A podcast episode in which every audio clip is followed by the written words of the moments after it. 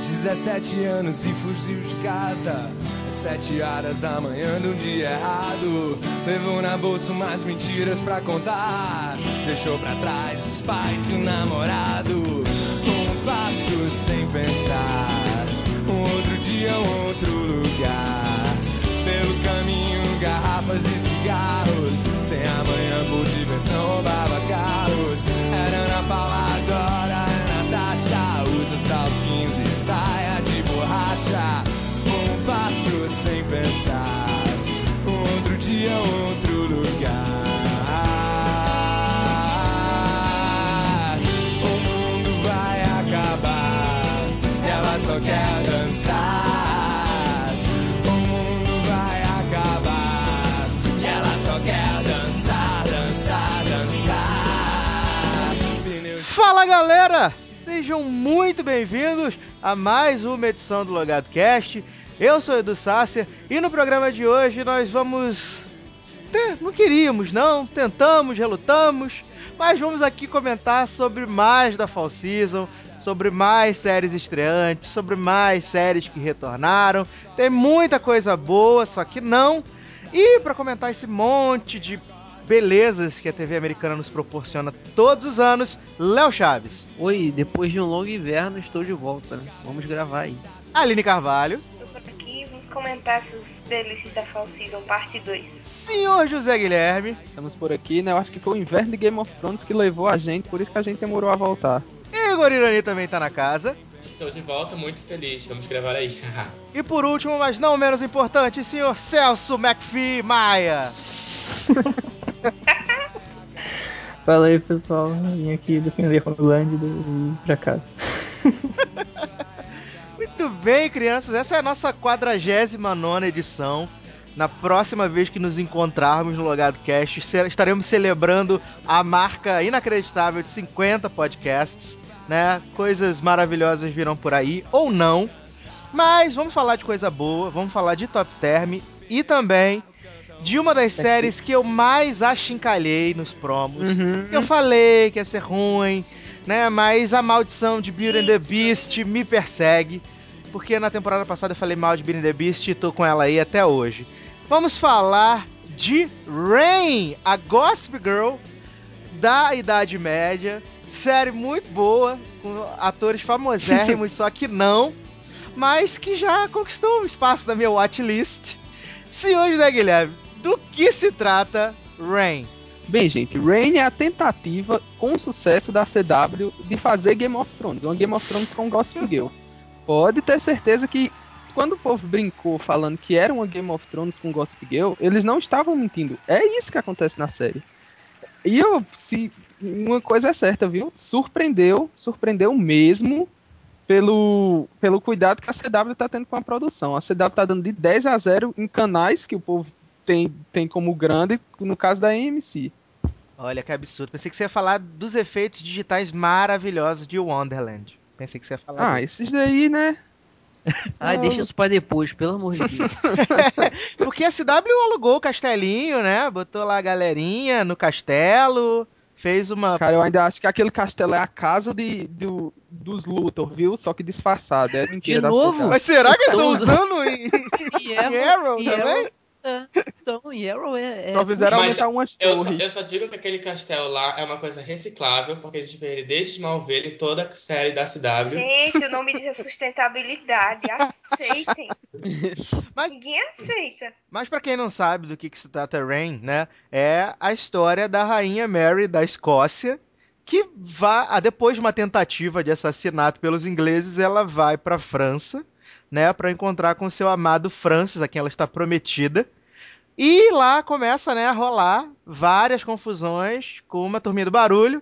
E nós temos Nostradamus na temporada, na, na série, né? É isso que foi o primeiro boom na minha Nostradamus é muito Ela chato. vai pra França encontrar o Francis? O Francis, É. sim, porque O o, Francis, o, o príncipe Francis. É, Ah. o- E a, a, a CW foi, uma- foi, foi malandra, né? E, tipo, dois dias antes da estreia da série, eles falaram que iam cortar uma cena de Masturbation Society na premiere de Rain, né? Só que aí eles cortaram a tal cena de Masturbation Society e colocaram uma cena tão ofensiva quanto que é o rei, né? Vamos dizer assim, bulinando uma menina que teoricamente, sei lá, tem uns 14, teve, 15 Cara, mas ela anos. começa a se Mas masturbar na teve, série. mas Sim, teve, mas é que eles não deixaram. Tudo, né? chega. É porque ela ia se estragar na série, entendeu? A menina. A menina ia se estragar no, no episódio. Só que aí acabou que é, eles deixaram só a cena do, do rei bulinando a menina. Que a, a, a Mary a gente consegue distinguir ela, né? Das outras. Porque as outras são a Vulsa 1, a Vulsa 2, a Vulsa 3 e a Vulsa 4. Que são as amigas Não, de, é a de Vulsa Mary. 1, a Vulsa 2, a Vulsa 3 e a menina das crônicas de Nárnia. Ah, sim, é verdade. Tem a menina das crônicas de Nárnia. Mas Agora eu vou ver. Qual Que, por delas? sinal, a mais tá nova ou é a mais velha? A mais velha. ela tá esquisita, né? É a loira? Não, é a que- a morena, uma que perdeu o, o o namorado no primeiro Ah, episódio. não dá spoiler, não dá spoiler. Ah, já foi. que já foi, já era. Mas e aí, Linoca, o que, que você achou da nossa Gossip Girl de época? Ah, eu achei uma lindeza, sabe, gente? Eu sempre defendi Rain, por mais que Edu falasse mal. A série é uma delícia de assistir, eu acho que vocês devem ver, devem dar uma conferida. E é aquele tipo de série que só funciona porque é CW. Porque, tipo, tá lá, todo mundo no castelo dançando maravilhosamente e com- começa uma música super animada, tipo balada, entendeu? Isso É, vai essa, funcionar. essa coisa da trilha parece meio coração de cavaleiro, né, Aline? Tipo Mas Maria é- mas é Antonieta. muito- É, mas É. é muito bom. A trilha é casa- muito boa. casa muito bem e, tipo, só funciona porque é CW funciona bem, diga-se de passagem. Então eu acho que vale muito a conferida. É uma das. Eu tô, eu tô acompanhando pouquíssimas séries nessa Fall Season. Algumas que eu já tava e outras novas. Mas eu acho que Rain é uma das que valem a pena. Eu acho muito legal. Eu até pedi pro meu pai assistir, do jeito que ele adora esses romances. Vai ficar louco. Ah, é, o pai de Aline, o pai de Aline é, é, é Team Beauty and the Beast também, esqueci. The Beast, The Vampire Diaries. Quando alguém sofre, esse homem sofre em junto, você não tá entendendo. Ele vai amar. Mas, sério, assistam Rain, é muito bacana. Mas olha, gente, eu sei, ó, eu vou cobrar do Edu aqui porque eu disse que Rain era a nova The Carrie's Diaries. Ela tem a mesma estrutura de The Carrie's Diaries, uma boa produção de época, com uma trilha sonora foda e personagens simpáticos. É o que The Carrie's Diaries fez funcionar. E Rain também plot tá reciclável. Não esqueça. Não, oh, para. Gente, tem muito... sustentável.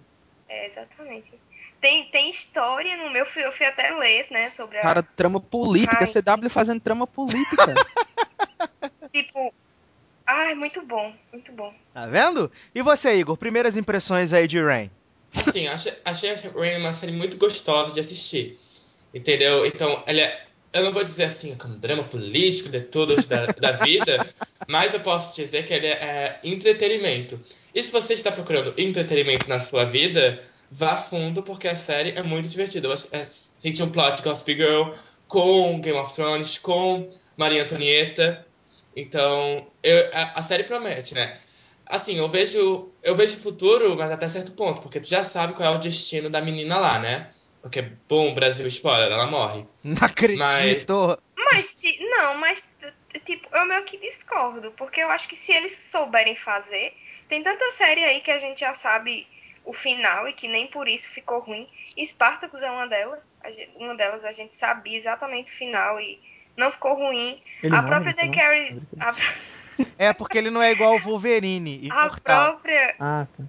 a própria The Carrie Diaries, que ela vem como uma- um, um- um prelúdio a Sex and the City, e nem por isso ela tá se estragando. Que ela podia muito bem, né? Ficar ruim e tal. Então eu acho Gente. assim, que dá, dá pra ficar bom sim. E eu sou desses que, assim, a gente tem que assumir o seguinte: que se a, a série pode se diferenciar, vai que a série se passa numa realidade alternativa. Pronto. Olha Mary só. fica vivo Ai, no final. Fringe agora, agora. Jesus, Jesus amado. Mas já que a gente tá falando de CW, então, vamos falar de The Tomorrow People. É uma das séries que E era mais aguardada dessa temporada. A série é um remake de uma série britânica que fala sobre os tal Tomorrow People, né, ou seres do amanhã, que são pessoas que têm habilidades especiais, que é telecinese, telepatia e teleporte. Né? né? Como protagonista da série, a gente tem o primo do Arrow, o, o, o Robbie Amell, que tem a expressão de um, ati- de um ator da Malhação, né? Super expressão. com certeza. É, é muito expressivo esse menino, só que não. E ele é, descobre que ele tem esses poderes aí, né? Ele é uma. é- na verdade, não são poderes, né? É um passo evolutivo do ser humano. E contra o tal- os tais seres do amanhã tem a Ultra, que é liderada por ninguém menos do que o querido Jacó de Lost, né? Ou Jedakai agora nessa na nova série, né? Mark filho, é Pellegrino. arroz de festa. O grande arroz é de esse. festa, Mark Pellegrino. Gente, The Tomorrow People, eu, eu tô assistindo a série, eu já assisti até o, o- o- Acho que foi o quarto ou quinto episódio que passou essa semana, não me recordo. E eu tô gostando, achei que a CW foi honesta, né? Como sabia que não ia dar pra fazer efeitos mirabolantes. O efeito do teleporte é bem feito. A gente não pode exigir muito no roteiro da querida CW, não é nada muito complexo, é uma bobeira. Eu sei que o senhor José Guilherme desistiu de Tomorrow People no segundo episódio. Por quê? Existir Por que, Gui? desistiu? Porque, cara, eu já vi aquela história mil vezes. Hero já fez a mesma coisa. Quem lê as HQ de X-Men já sabe. Quem já assistiu qualquer série de, de super-herói já sabe. Alphas também fez uma coisa muito parecida. Eu achei muito repetitivo. Não tem nada que você, ah, vou assistir essa série porque vai inovar em algum ponto. Entendi. Não gostei. Ah, mas assim, eu achei bem, bem bacana, né? Assim, pode ser que a série evolua pra um algo mais, né? Porque por enquanto tá no- naquele esquema de- do, do caso da semana, né? O freak da semana, que eles estão procurando. E até a grande trama que é saber aonde tá o pai do Stephen, né? Que é o cara que vai, tipo, revolucionar, vai ser o Che dos Tomorrow People. É, eu vou dar um voto de confiança pra série porque eu gosto desse, desse tipo de, de premissa, né? Tu que assisti as quatro temporadas de Heroes, né? É, assisti No Ordinary Family, então eu vou continuar com Tomorrow People por enquanto, porque pelo menos ela não me cansa. Ela é uma série que não me cansa, passa os 40 minutos é, tranquilo. E eu gosto muito da menina cara. Da menina cara lá, eu gosto muito dela. É, eu gosto dela também. E assim, eu. O meu problema não foi com o primeiro episódio. Eu achei o primeiro episódio simpático, gostei da trilha sonora, gostei dos efeitos especiais, as cenas de lutas foram muito bem montadas, mas o segundo episódio foi um saco. Eu olhava o, o, o, o relógio de 5 em 5 minutos e o tempo não passava. Eu disse, não, não vai dar pra mim não. Justo por isso. Porque eu já tinha visto aquela trama várias vezes. Entendi. Não, aí no- nos próximos episódios tem algumas coisas sobre, né? Mostra o terceiro episódio mostra o passado da Kara, né? Mostra o passado dela. É um episódio bem bacana pra mitologia da série. E no quarto episódio a gente tem um pouco mais da história do John, né? O porquê que o John entrou pra Ultra. Aí mostra que ele era uma criança que sofria abuso e que o o, o trouxe o trouxe levou ele eu pra acho Ultra. o John simpático. Eu gosto do John, eu gosto mais do John do que do menino. Do que dele, eu do que o também menino gosto mais Stephen. dele. Eu gosto mais dele. Assim, então Tomorrow People é uma série de pessoas extraordinárias. Fica a dica aí pra quem quiser conferir. Não é nada excepcional, mas é bem bacana. Pra gente continuar na querida CW, vamos falar do spin-off de The Vampire Diaries The Originals. A É? melhor estreia do ano. Uma estreia um tanto quanto peculiar essa temporada. Eu, eu não tinha assistido o Backdoor Pilot de, de Originals, né? No, na- no meio da temporada lá de É Vampire melhor do que o Diaries. Que é- Mas eu tenho que dizer que eu estou assistindo The Originals e eu estou gostando muito de The Originals. E podem dizer o que vocês quiserem. Pra mim, meus favoritos são Rebecca e Elijah. Eu não gosto do Klaus. Eu acho o Klaus apenas uma bicha egocêntrica. Só isso. tá? Klaus é aquele que faz Saving Hope? Não, esse é o Elijah. É, Ah, tá. Mas e aí, Celção? The Originals, você que assiste TVD, The Originals, uma das, das boas estreias da CW nessa temporada. O que, que você tá achando até agora dessa, dessa novidade aí? Juju Plec mostrando que sabe escrever melhor The Originals do que TVD. Sim, pois é, então. Eu acho que ela cansou de TVD e daí agora ela tá se dedicando aos originais. Eu achei que a série tá melhorando muito desde o piloto, porque foi um piloto bem ruim, assim. Foi pior que o episódio que mostraram na temporada passada. Mas eles conseguiram pegar aquela imortalidade do Klaus e não transformar aquilo na principal questão da temporada. Então, a- colocando a- as bruxas e o, o Marcel, assim, como um político interessante, acabou que a trama foi ficando boa. O, principalmente o último episódio que mostrou a verdade daquela questão da colheita e da, da vina e tudo mais, achei que ficou bem interessante. E eu tô bem surpreso porque eu jurava que ia ser uma bosta, assim. Com todo respeito. A quem gosta dos originais, eu também não sou fã Não do foi Klaus. só você, não, viu? Eu não, não sou, não, não sou fã do Klaus, eu prefiro o Elijah. E que bom que ele voltou agora, porque a série fica. Ele, ele é, o- o- parece que é o cara que controla o- os impulsos do Klaus, então talvez. É, por quê? Porque o, o, o Klaus, ele parece o tempo todo só uma criança mimada. Ai, tomaram Nova Orleans de mim, eu quero de volta, me dá, me dá, me dá. Só isso. Sim, cara. essa, essa, por exemplo, no final da da temporada de The Vampire Diaries, ele tava melhorando por causa da Caroline, ele tava se tornando alguém mais comportado, tava se tornando um personagem melhor. Daí voltou a, a fase mimada e isso é um pouco decepcionante, assim. Mas agora com o retorno do Elijah, ah, talvez as coisas melhorem, vamos ver. Agora eu não aguento bruxa avulsa Hayley, né? Não aguento bruxa avulsa. Ela é muito chata, gente. A Hayley é muito, muito, muito chata, gente.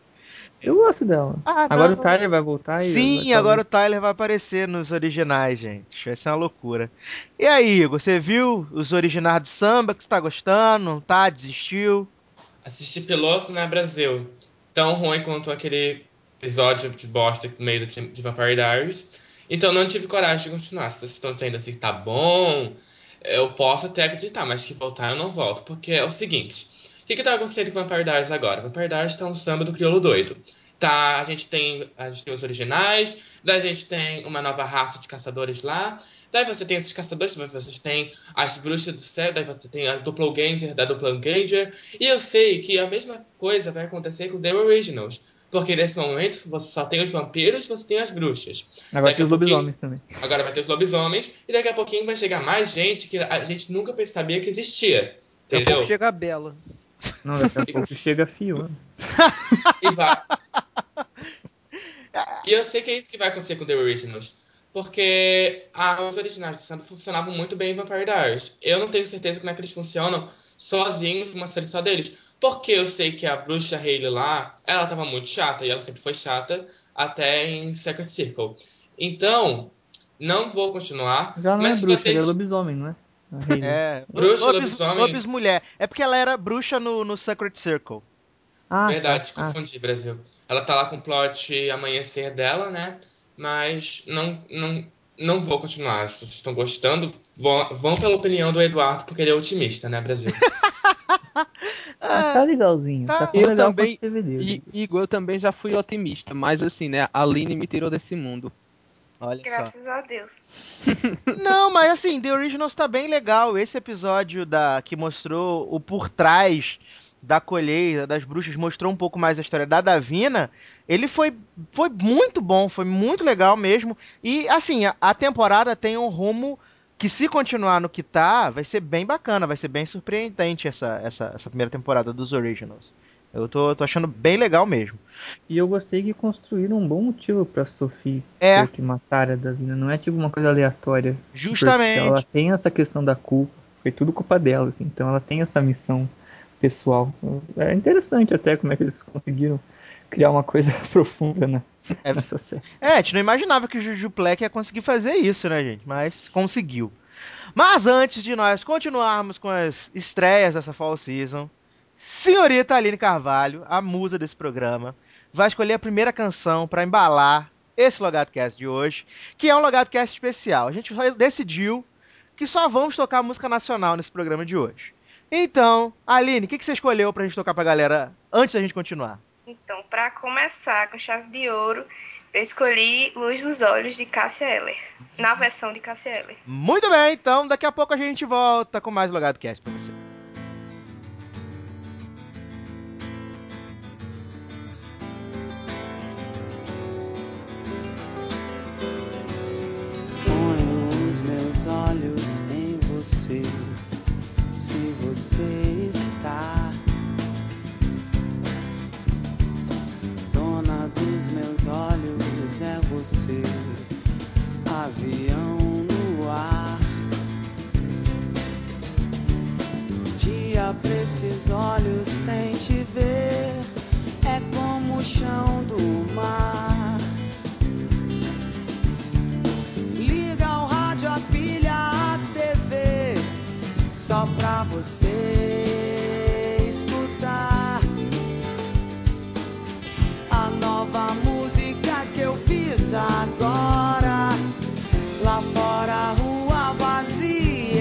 Chora.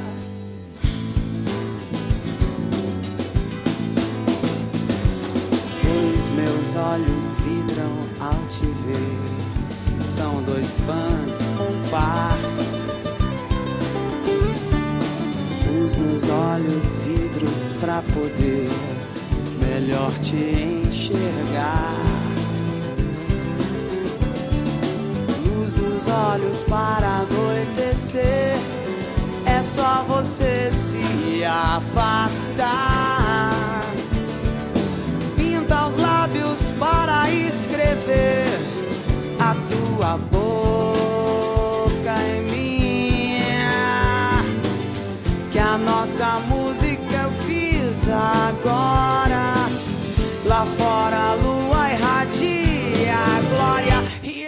aí ao som de Cássia Eller no Acústico MTV Luz dos Olhos. Estamos de volta e agora eu vou trocar uma ideia com o Igor sobre coisa boa que foi a estreia da ABC Family, que não para de apostar em séries de suspense absurdos. E nós tivemos aí a estreia da maravilhosa Ravenswood, estrelada pelo super expressivo Caleb, né? E pela irmã Gente, eu quero Tilana falar. Lenga. Menino Caleb. de algum, ó, eu quero falar de alguma série que eu assisti até agora, eu não vi nada. Só vou falar que Aquieta, menino, vai chegar tua vez. Menino Caleb tá no papel de sua vida, Brasil, porque aquele, aquele cara merece um M por essa atuação maravilhosa, né? E esses plot premonição e, e sobrenatural estão só pra enriquecer essa série maravilhosa que é Ravenswood. Não, tem a, a Samara do chamado, né? Nessa, nessa série maravilhosa. Que, pra quem não sabe, é, é Marlene King, né? É, é, é uma, é uma gênia e a ABC Family é uma emissora mais cretina do que você pode imaginar. Eles viram lá as pirulitas enrolando as pessoas há quatro temporadas, as pessoas achando o máximo, né? No momento que elas veem que Ezra é a Ei. E eles falaram assim, por que Gente, deixa eu trabalhar. Pirulito no Ares tem quatro temporadas? Por enquanto só Parece quatro? nunca-. Parece. Porque Que ela toda nunca hora para. tem season final e season premiere. Como é que acontece? Não, porque É o porque PLL da passa o ABC ano inteiro. É igual a- aquela série do Charlie. Entra PLL em Ai, nem fala 2018, isso, sai em novembro, entra de novo no mês de dezembro, meu querido. Não tem, não tem hiatos essa série. Entra, Ai, sai, entra, Deus. sai. que absurdo, o Igor está Não, sendo pior, pior, rapidinho, pior é a, de, a do Charlie Sheen, que já tá no, no Eu vi 40 40. episódio. É, e ainda Eu- faltam 5 pra acabar a temporada. Não, pra você ter uma ideia, a série do Charlie Sheen começou no começo do ano, já acabaram todas as É. séries, voltaram e ainda tá passando. Exatamente, eu tô vendo o quadragésimo aí nesse exato momento, tá pausado. Mas é isso aí. Mas o, o, o, Ravenswood é que eles resolveram, né? Depois de dizer que Ezra era a nova A, eles falaram assim, por que não vamos fazer mais uma série cretina com um mistério absurdo? E aí, no episódio de Halloween de PLL, é tipo um, um, um- backdoor pilot pra Ravenswood, né? Que Caleb tá indo encontrar com a menina Hannah, que tá em, né, na, em Ravenswood. E aí ele encontra no ônibus a irmã de Lana Lenga, né? Que ela. Em, em, em Beauty and the Beast tem até o plot, né? Que ela vai se mudar de, de Nova York pra Miami, porque ela vai trabalhar num lugar, num emprego melhor, e tereréu. Aí, né, a mudança dela pra, pra ABC Family.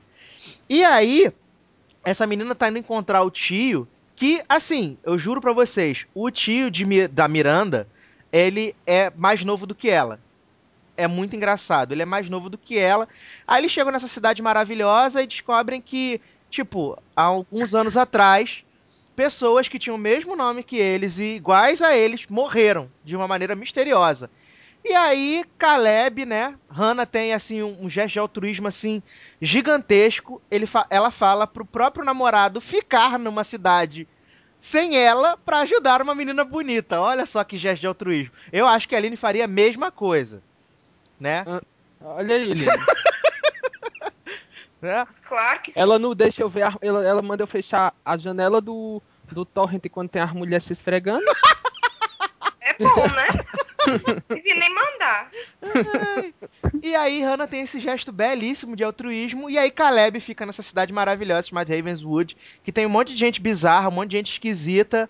E começa essas aventuras maravilhosas entre Caleb, Miranda e mais três avulsos. Mas Fala aí. é que eu, tu não acha que não faz sentido? Quer dizer, a Hannah, ali a cidade de Hannah. Igor. Ravenswood não faz sentido. Você faz um spin-off que não tem nada a ver. Aí eles pegam o personagem mais avulso de PLL e colocam lá pra dizer assim: olha, essa é a ligação.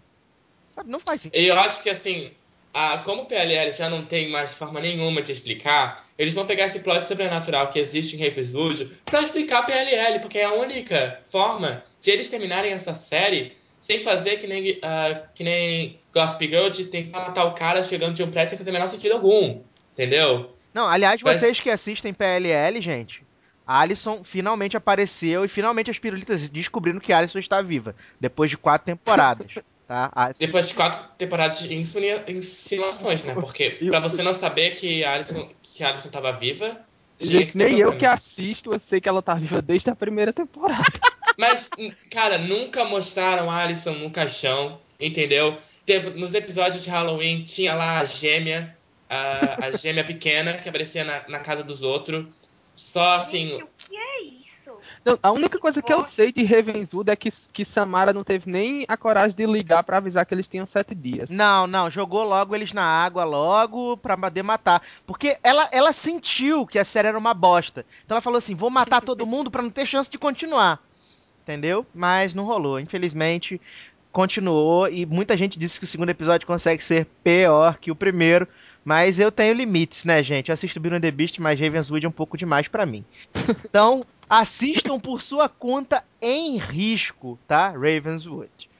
Mas agora a gente vai falar de coisa boa, que é a série com os melhores efeitos especiais já feitos na televisão americana. Você vê que eles gastaram 32 centavos nos efeitos especiais de Once Upon a Time em Wonderland, né?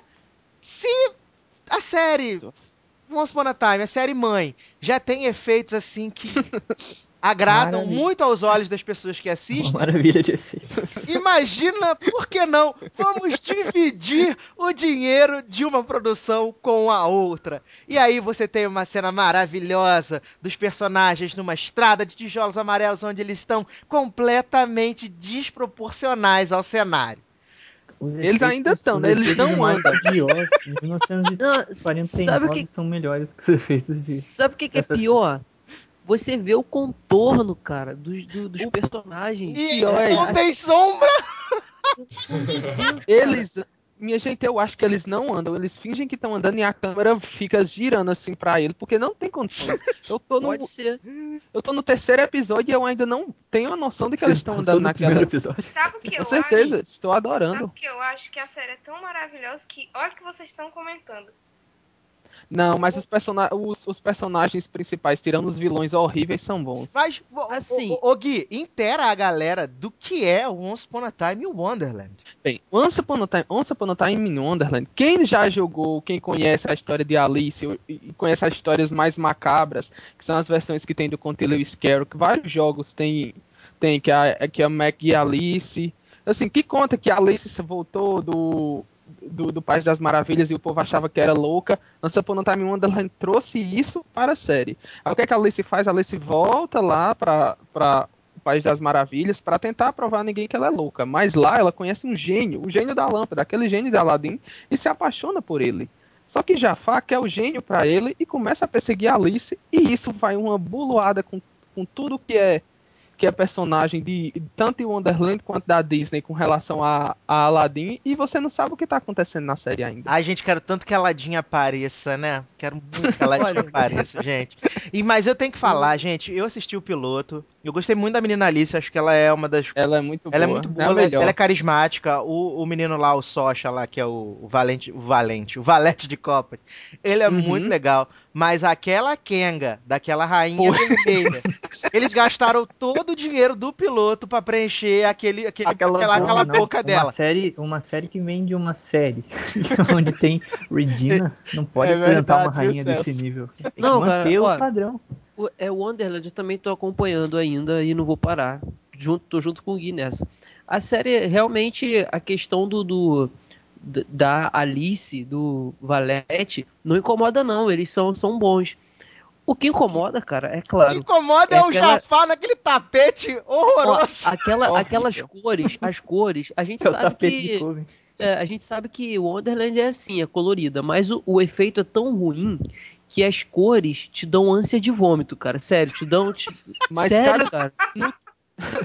Mas Não, no, é terceiro verdade. no- terceiro episódio eles acertaram no. O, o, o, a lagarta tava muito bem feita. Sim, aí eu te falo.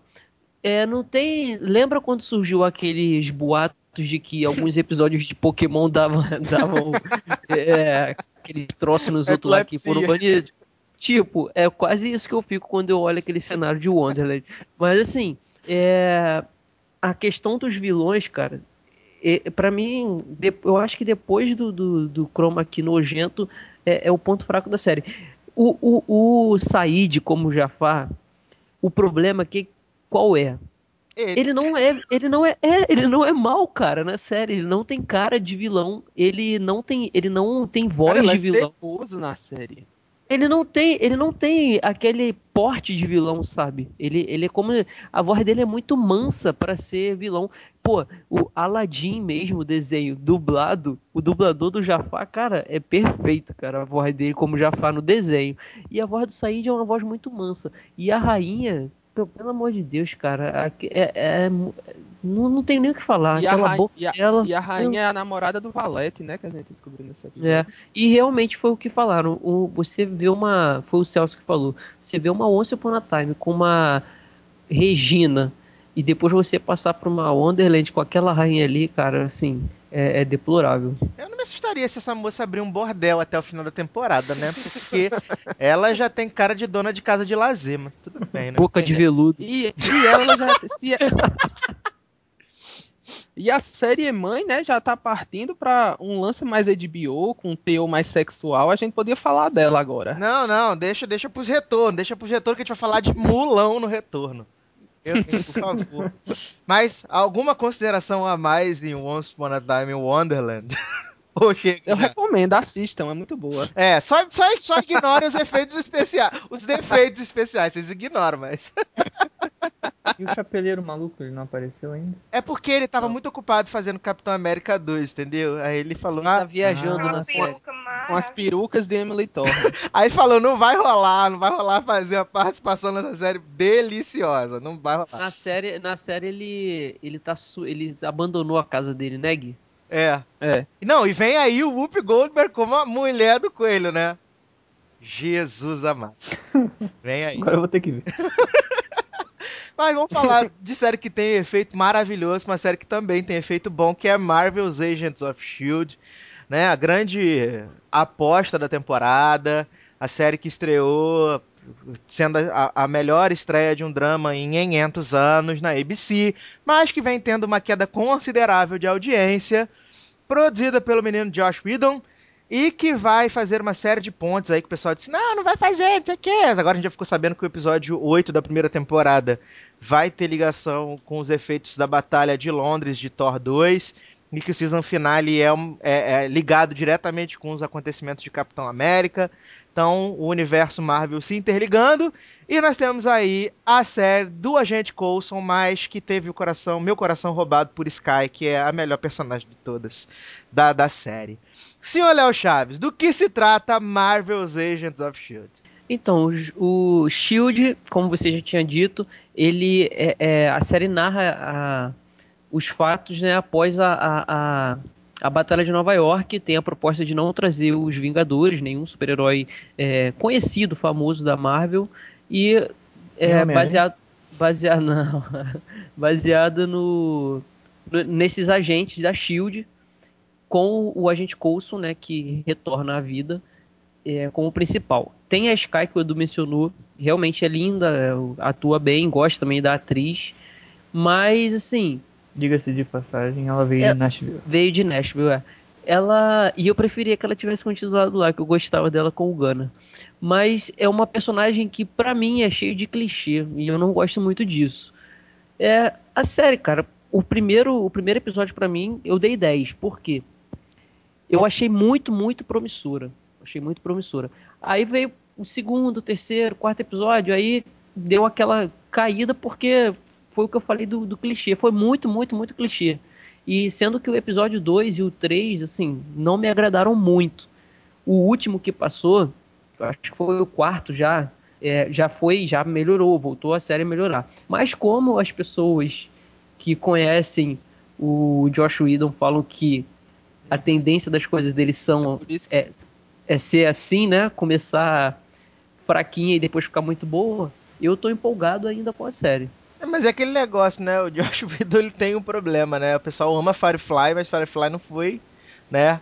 Adiante. Acho que só Buffy que foi a série que, que durou mais tempo dele, né? Tem isso. É, eu acho, eu ainda acho que, que Agents of Shield tem esse lance de poder durar por causa da, dos filmes em si, mas só que a gente já viu, né, que a audiência não tá dando, dando tanto retorno quanto eles esperavam. Sim. Só o primeiro que foi que teve isso tudo. E outro problema, o Léo falou que a premissa da série não é trazer nenhum dos super-heróis conhecidos, mas aí é que tá a pedra no sapato de Shield. Eles não têm essa proposta de trazer, mas fica socando em todo episódio menção aos super-heróis. Isso tá irritando muito quem, quem, não, quem não sabia dessa proposta e quem foi assistir a série sem esperar essa, esse, lance de de estar de, de tá trazendo super-heróis e tudo mais. Se Mas, fica- Tá, pode falar.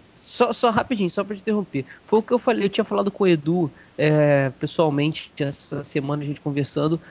É, vai ter agora, né, a questão do próximo episódio. Próximo não. o- os próximos episódios, um dos próximos episódios, o oitavo, se eu não me engano, vai ter menção direta aos acontecimentos do que. do filme Thor 2. Uhum. E eu falei com o Edu, eu falei, cara, eles estão fazendo uma série, a proposta deles é essa, não trazer nada de super-herói. Mas eu acho que não tem como, até porque é, a pessoa. Eu já fui ver a série esperando não encontrar, não bater de frente com o Hulk, com o Thor, com nada disso, porque foi o que eles falaram. Mas eu acho que isso vai, com o passar do tempo, se a série se firmar, vai ser impossível, cara. Eles não tratarem disso, eles não quererem fazer uma participação, porque o povo vai querer, vai pedir isso. É isso, povo. É isso, mas é aí que tá meu medo. O povo vai pedir e por hora isso não vai acontecer. Uhum, com certeza. E, e, É, e aí, Celção, o que você achou de Agents of Shield? Eu só vi o piloto até agora. Eu tinha gostado, deixei na geladeira. Depois a galera começou a falar mal e desanimei. Mas agora com esse negócio do episódio 8, eu vou querer ver. Assim, o grande plot de, de Caiu no golpe Shield. de marketing. O grande plot de Shield, não sei se o, o Gui vai concordar comigo e o Eduardo também, que são os que estão acompanhando é, certo. É, para mim é, é em, em torno da, da, da ressurreição, entre aspas, do, do Coulson. Porque ele acha que é uma coisa. E os personagens, os outros agentes, dão a entender completamente que é outra, foi, de, foi outra maneira. Que o Cara- que passaram para ele foi, erra, foi ao contrário, né? Uhum, eu também achei isso, assim, pelo que eu tô percebendo, eles estão botando umas menções durante os episódios. Eu acho que se o Coulson não foi curado com algo com relação a Asgard, com alguma tecnologia lá dos Asgardianos, ele é um androide, porque falam muito, você tá parecendo um androide, você é como se fosse É. um androide. Possa ser que seja isso também. E outra coisa, esse lance deles no último episódio, ele, ele- a gente descobriu que a Sky tá nisso tudo por causa dos pais delas, dela, eu acho que talvez os pais dela sejam personagens conhecidos da, do universo Marvel. E se isso Ela for, pode ser se irmã isso acontecer, Parker. muito No, bom. la- no universo B ou nesse universo? Faria sentido, viu, Celso? Não, é, mas o que o Gui falou, eu também acho que é, isso Se passou eles pela minha pensarem nisso, vai ser muito legal. Assim, Sim, sim. Aí vai ser um belo, um belo de um twist. Foi o que eu falei, cara. A série, o primeiro episódio pra mim foi sensacional porque ele, ela deixou, no primeiro episódio ela deixa uma premissa muito boa. Aí depois caiu naquele proceduralzinho do- dos casinhos e não me, me animou.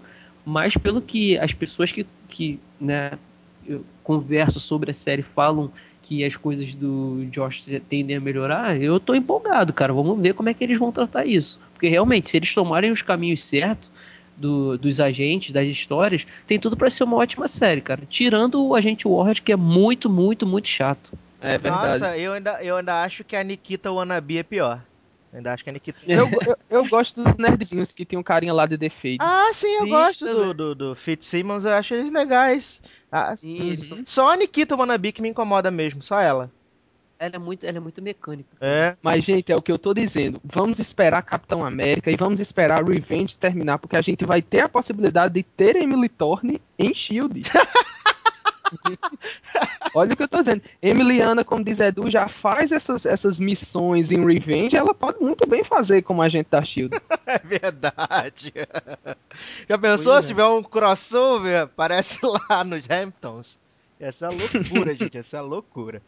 Mas tá aí. Pra quem curte o universo Marvel, Agents of Shield é boa. Boa dica. Eu vou deixar aqui uma dica, não sei se vocês assistiram, mas eu tô gostando bastante de The Goldbergs, né? Uma das novas comédias da ABC. Muita gente falou mal do piloto, que, ah, meu Deus, é muita gritaria, não sei o quê. Mas eu. Eu. Eu, eu, tô adorando, eu tô adorando The Goldbergs. Eu acho que é uma série eh, honesta, simpática, não tá te prometendo nada demais. É, eu gosto da temática dos anos 80, eu acho excelente. Eu fico super saudosista assistindo os episódios.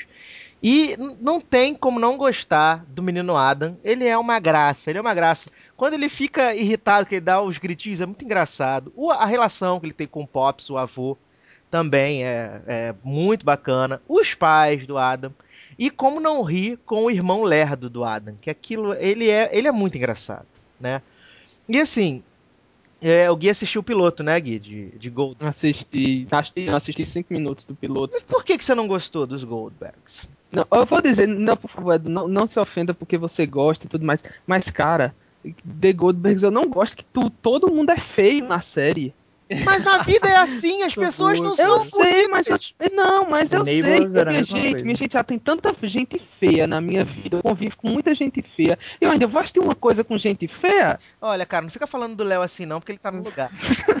Gui, você me ofendeu, tá? Eu tô Não, ofendido agora, estou ofendido. Não, não ofendi não, porque eu, eu só ando com gente bonita. Eu não aceito gente feia do meu lado, não. Nossa, eu não vou poder ser amigo do Gui. Meu Vocês Deus. são meus amigos, então, são bonitos. Ai, Jesus. Mas, Em breve eu estarei estampando a próxima campanha do Clear Anticaspa. Vou apagar Os foto Cristiano Ronaldo pra mim. vão me entender mal, mas não é não, Ó, gente. Não é, não é, Vou não é apagar a isso. foto que eu tenho com o Gui aqui no Rio. Não, os ouvintes vão me entender mal, não é isso não. Mas é porque, realmente, o meu maior problema com a série foi porque eu achei ela muito gritada. Eu não gosto de grito. Eu fui criado numa casa que que a gente não gritava muito, não. A gente fala. Lá em casa a gente falava mais baixo do que o Celso fala. Não, mas assim, a série, no segundo. no- no- depois que ela passa dessa coisa do piloto. Não foi crítica, viu, Celso? ok.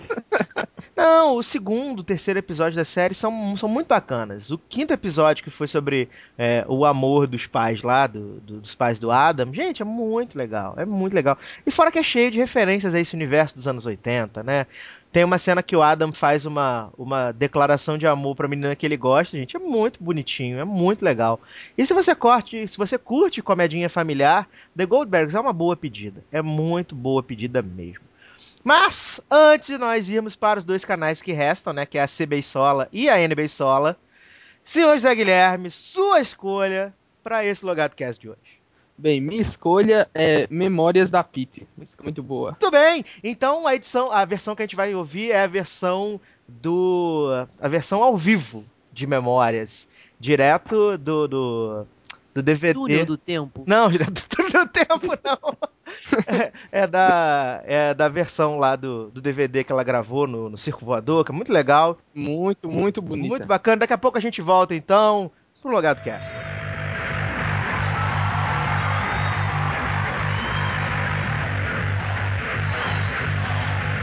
Eu fui matando os meus heróis. Aos poucos, como se já não tivesse nenhuma lição pra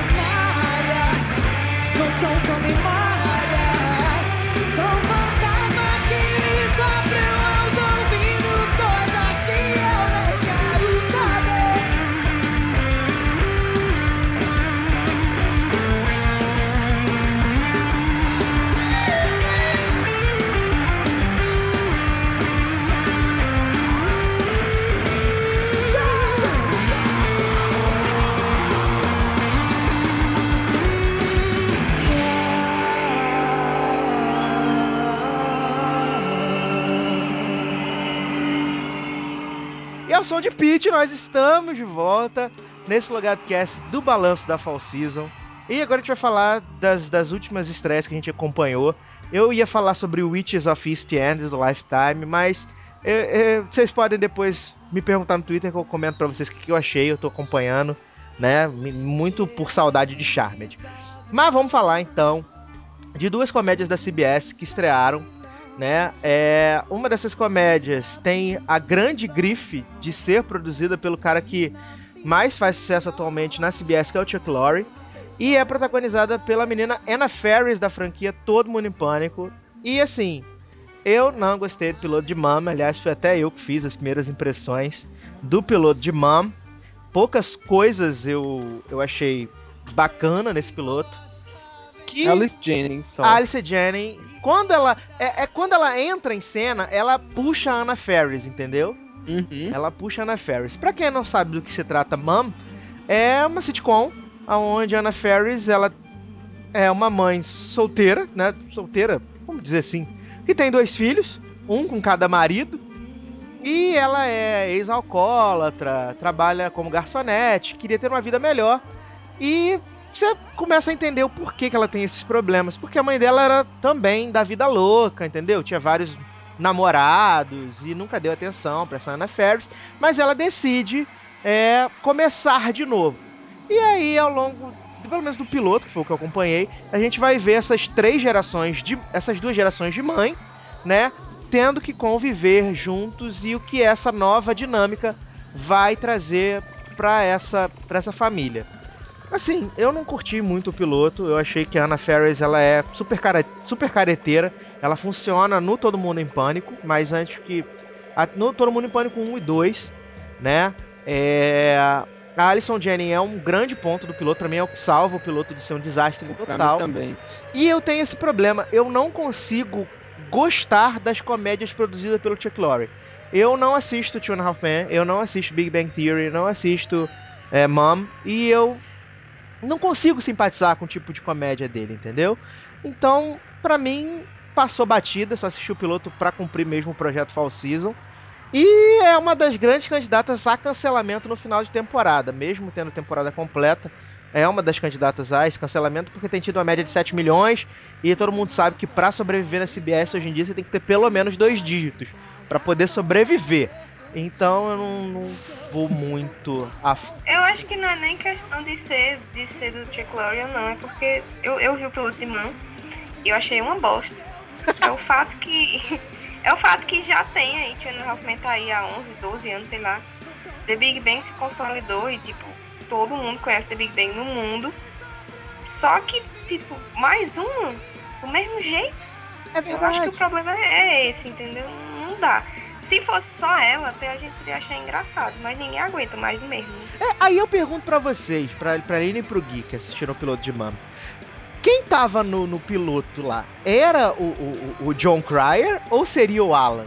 Dele, Chuck Lorre tentando brincar assim que pode acontecer um crossover entre as duas séries. Cara, você tava eu não assisti ainda Halfman, né? Mas, mas eu já vi algumas cenas do Alan e tava muito parecido com o Alan, não com o John Cry em si. É o que colar, colou, entendeu? E assim, vamos, vamos ver se Two and a Half Men vai ter alguma menção à mão. Se tiver, eu aviso pra vocês. Aí Agora pode sim. ser o John, o Alan mesmo, né? Agora sim, cara, sobre o episódio em si, muito fraco. As piadas não funcionam. A Anna Ferris está terrível no episódio, terrível mesmo. A Edu falou aí que ela é careteira. E assim, às vezes ela é careteira e é engraçada, mas o, o lance do careteira em Mom foi muito ofensivo. Eu não gostei de jeito nenhum. Então a gente deixa nosso voto negativo aí pra Mom, mas você pode conferir se você é fã de Chuck Lorre. Se nós temos uma careteira em Mom, nós também temos um careteiro em The Crazy Ones, que é Robbie Williams, né? Eu gosto muito desse moço. Eu assisti os filmes dele, assisti Babá Quase Perfeita, assisti Jumanji, assisti O Homem Bicentenário, assisti Ai, aquele, cara. aquele que tem a Mandy Moore, que ele é o padre, que é um filme terrível, mas eu assisti, porque tinha É legal, eu também vi. né? Porque tinha Mandy Moore. Mas eu não gostei de The Crazy Ones. Eu achei tudo muito forçado. Eu acho que funciona a menina Kelly Clarkson, a participação dela funciona muito bem no piloto, né? Que é a parte mais engraçada do piloto, na minha opinião. Que fique bem claro. Mas sei lá, eu achei tudo tão over. Sarita tá mais velha do que o menino Robbie Williams. Não sei como é possível Sarita tá mais velha que ele, gente. Essa menina tá Então, no- chupada. No, no piloto tá horrível. É aquele negócio, gente. Eu só Cara, acredito. As pregas no pescoço É aquele dela negócio, tá Aline, tampa seu ouvido, porque só pode ser a gala podre de menino Fred Prince Jr. pra tá, tá fazendo esse negócio com, com, com Sarita, gente. Porque Sarita tá acabada. E, e o Fred Prince Jr. aparece até em Witch Est End e você vê a diferença, né? Que ele tá, tipo, garotão. E a menina tá acabada. Pra tá mais Mas velha ele que tem o cara de garoto desde sempre. né? não, mas ele não tá. Porque na, na, em Witches of East End ele também aparece sem camisa. Então ele tá, tipo, conservado. Agora Sarita, gente, por favor, coitada de Sarita. Mas eu vou deixar os especialistas em Crazy Ones falar, né? Porque eu, não- eu tentei não ser hater. Eu disse que eu não gostei do piloto, ponto. Então vamos lá, senhor Léo Chaves, que assistiu The Crazy Ones, está acompanhando The Crazy Ones. E aí, que você tá gostando? Tô acompanhando.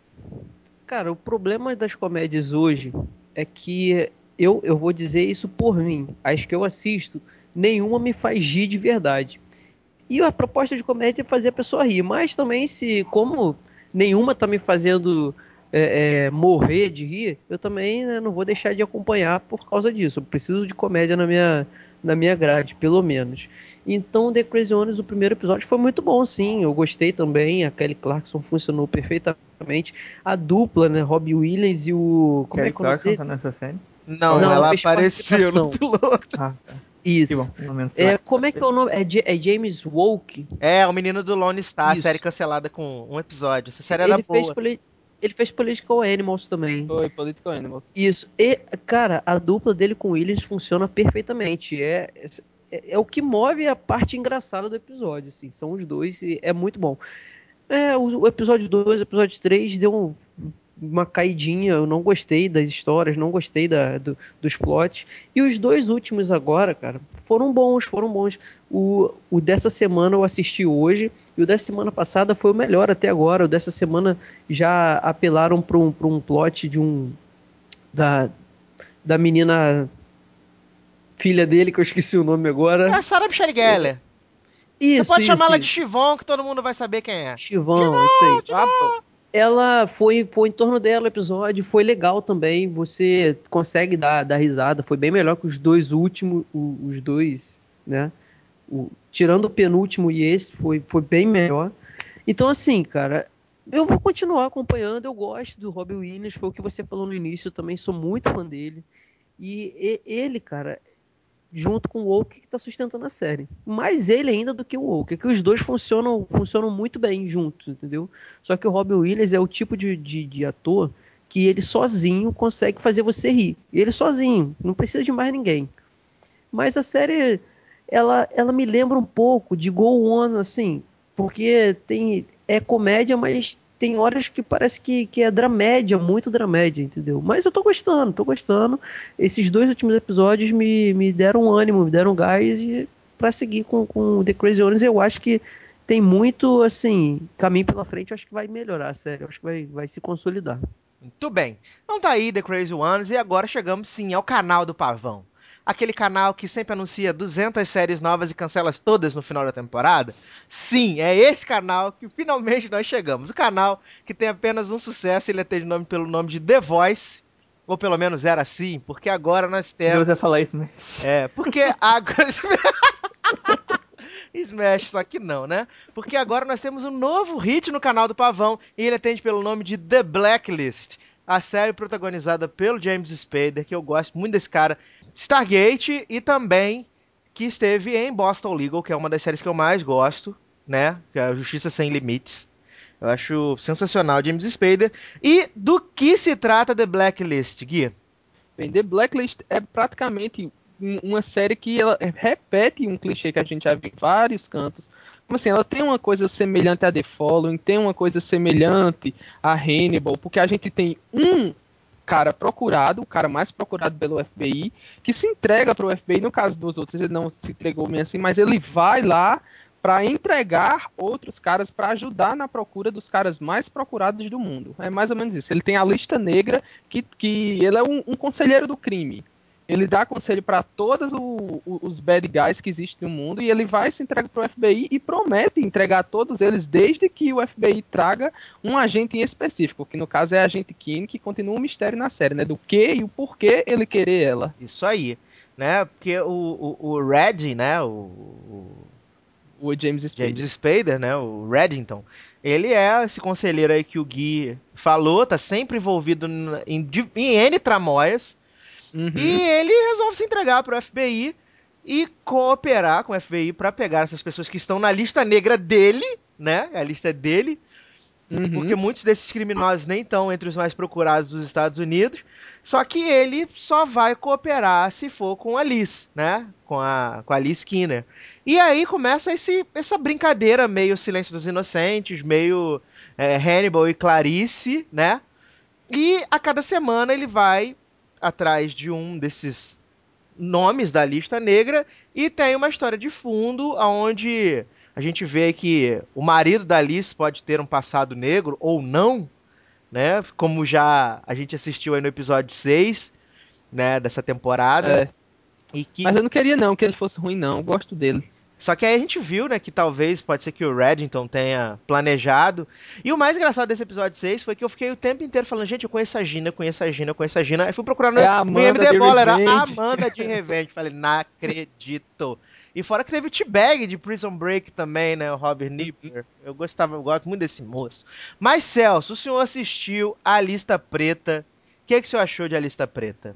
Eu não assisti.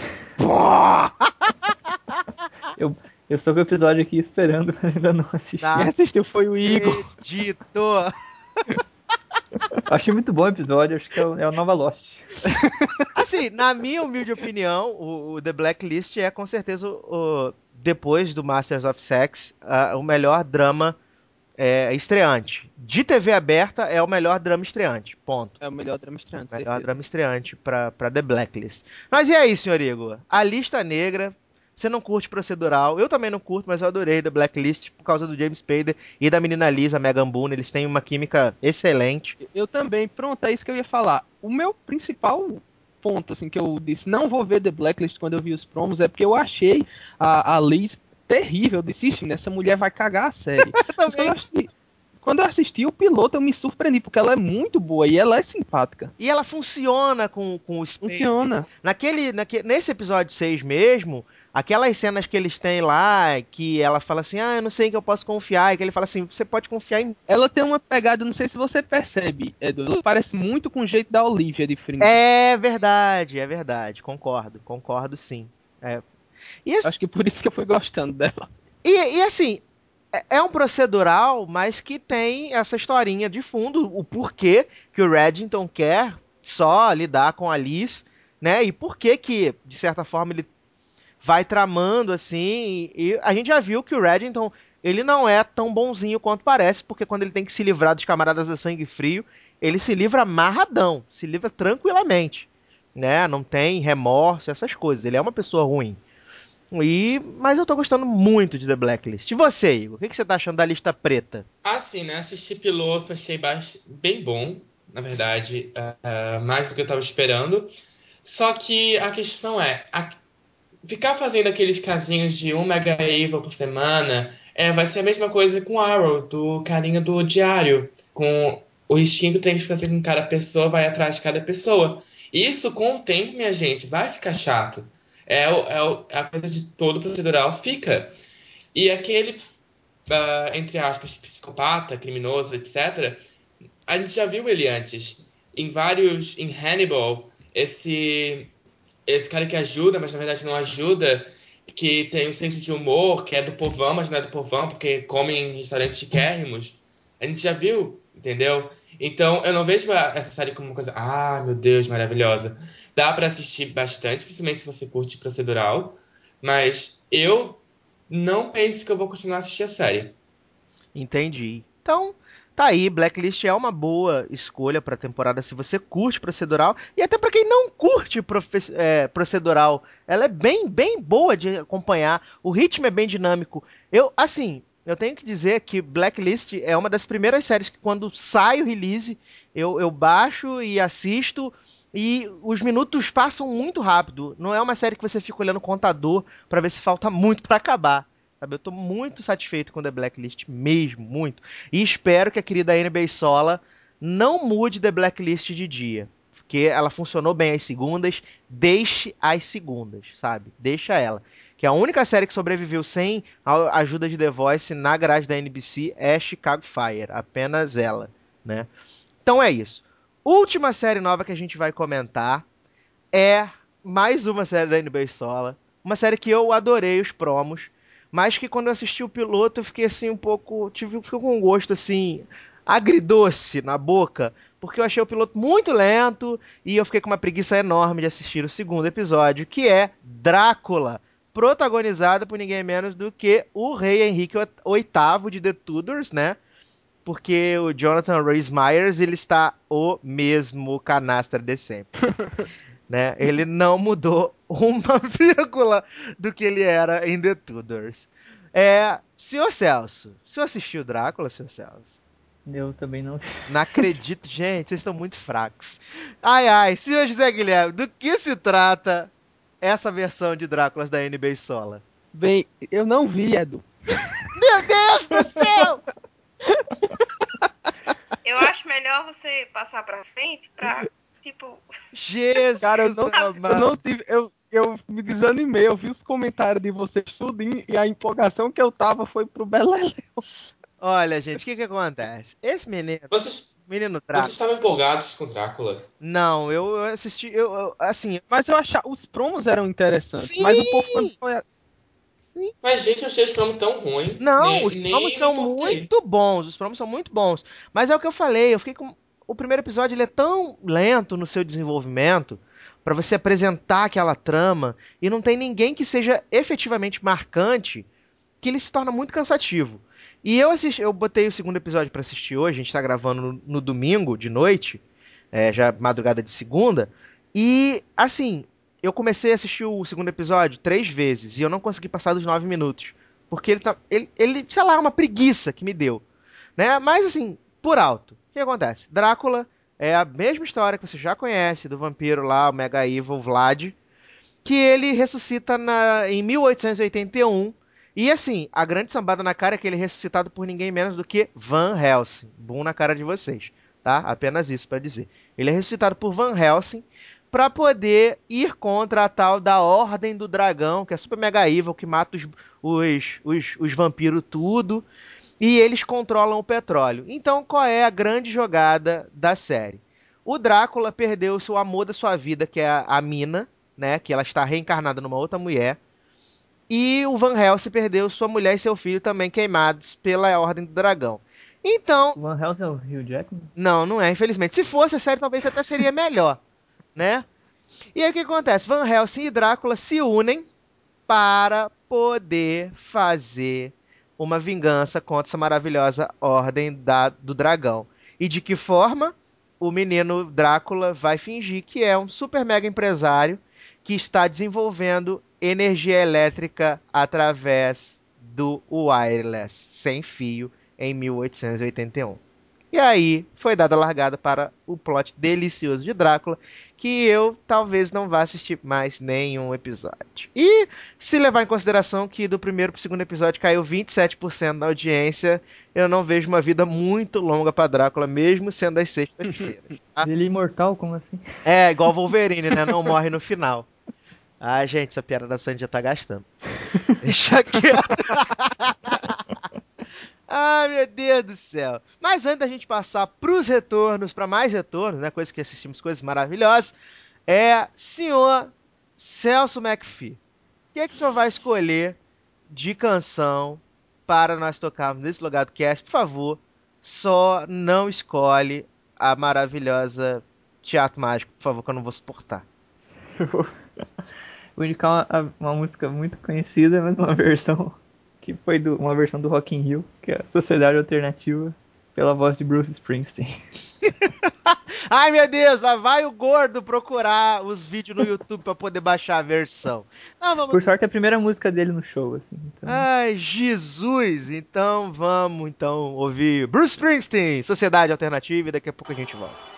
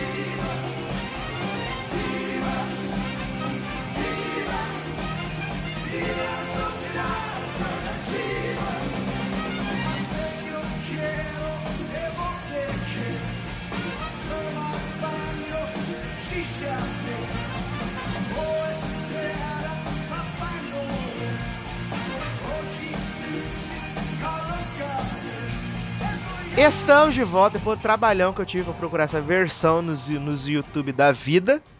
Então vamos agora falar de retorno, só coisa boa, só série maravilhosa. Vamos começar por uma série que eu assisto, que Celso assiste, que Léo assiste, que é Nashville, ou Nashville, como diz o Léo, aí pelos, pelos face truque da vida, que voltou para sua segunda temporada. Uma temporada muito bacana. Estou amando Juliette cada momento, cada segundo, cada momento que passa, essa delícia. Amo mais e mais Juliette. Senhor Celso Landolfi, o que, que acontece nessa segunda temporada de Nashville, depois que Rena bateu os carros junto com, com, com o menino Deacon? O que, que aconteceu com essa gente linda, com essa gente maravilhosa do universo country de Nashville? Então, acho que para essa segunda temporada resolveram é, colocar elementos que movimentassem a trama, já que reclamavam que não acontecia nada. assim. Surge um novo presidente pra gravadora, um cara bem. Como é que eu posso dizer? Não, vou- não vou falar palavrão. Um cara bem chato. que só tá interessado Um pé no em saco. lucrar. É, um pé no saco que só tá interessado. Que lembra o cara da. Eu lembro o vilão de.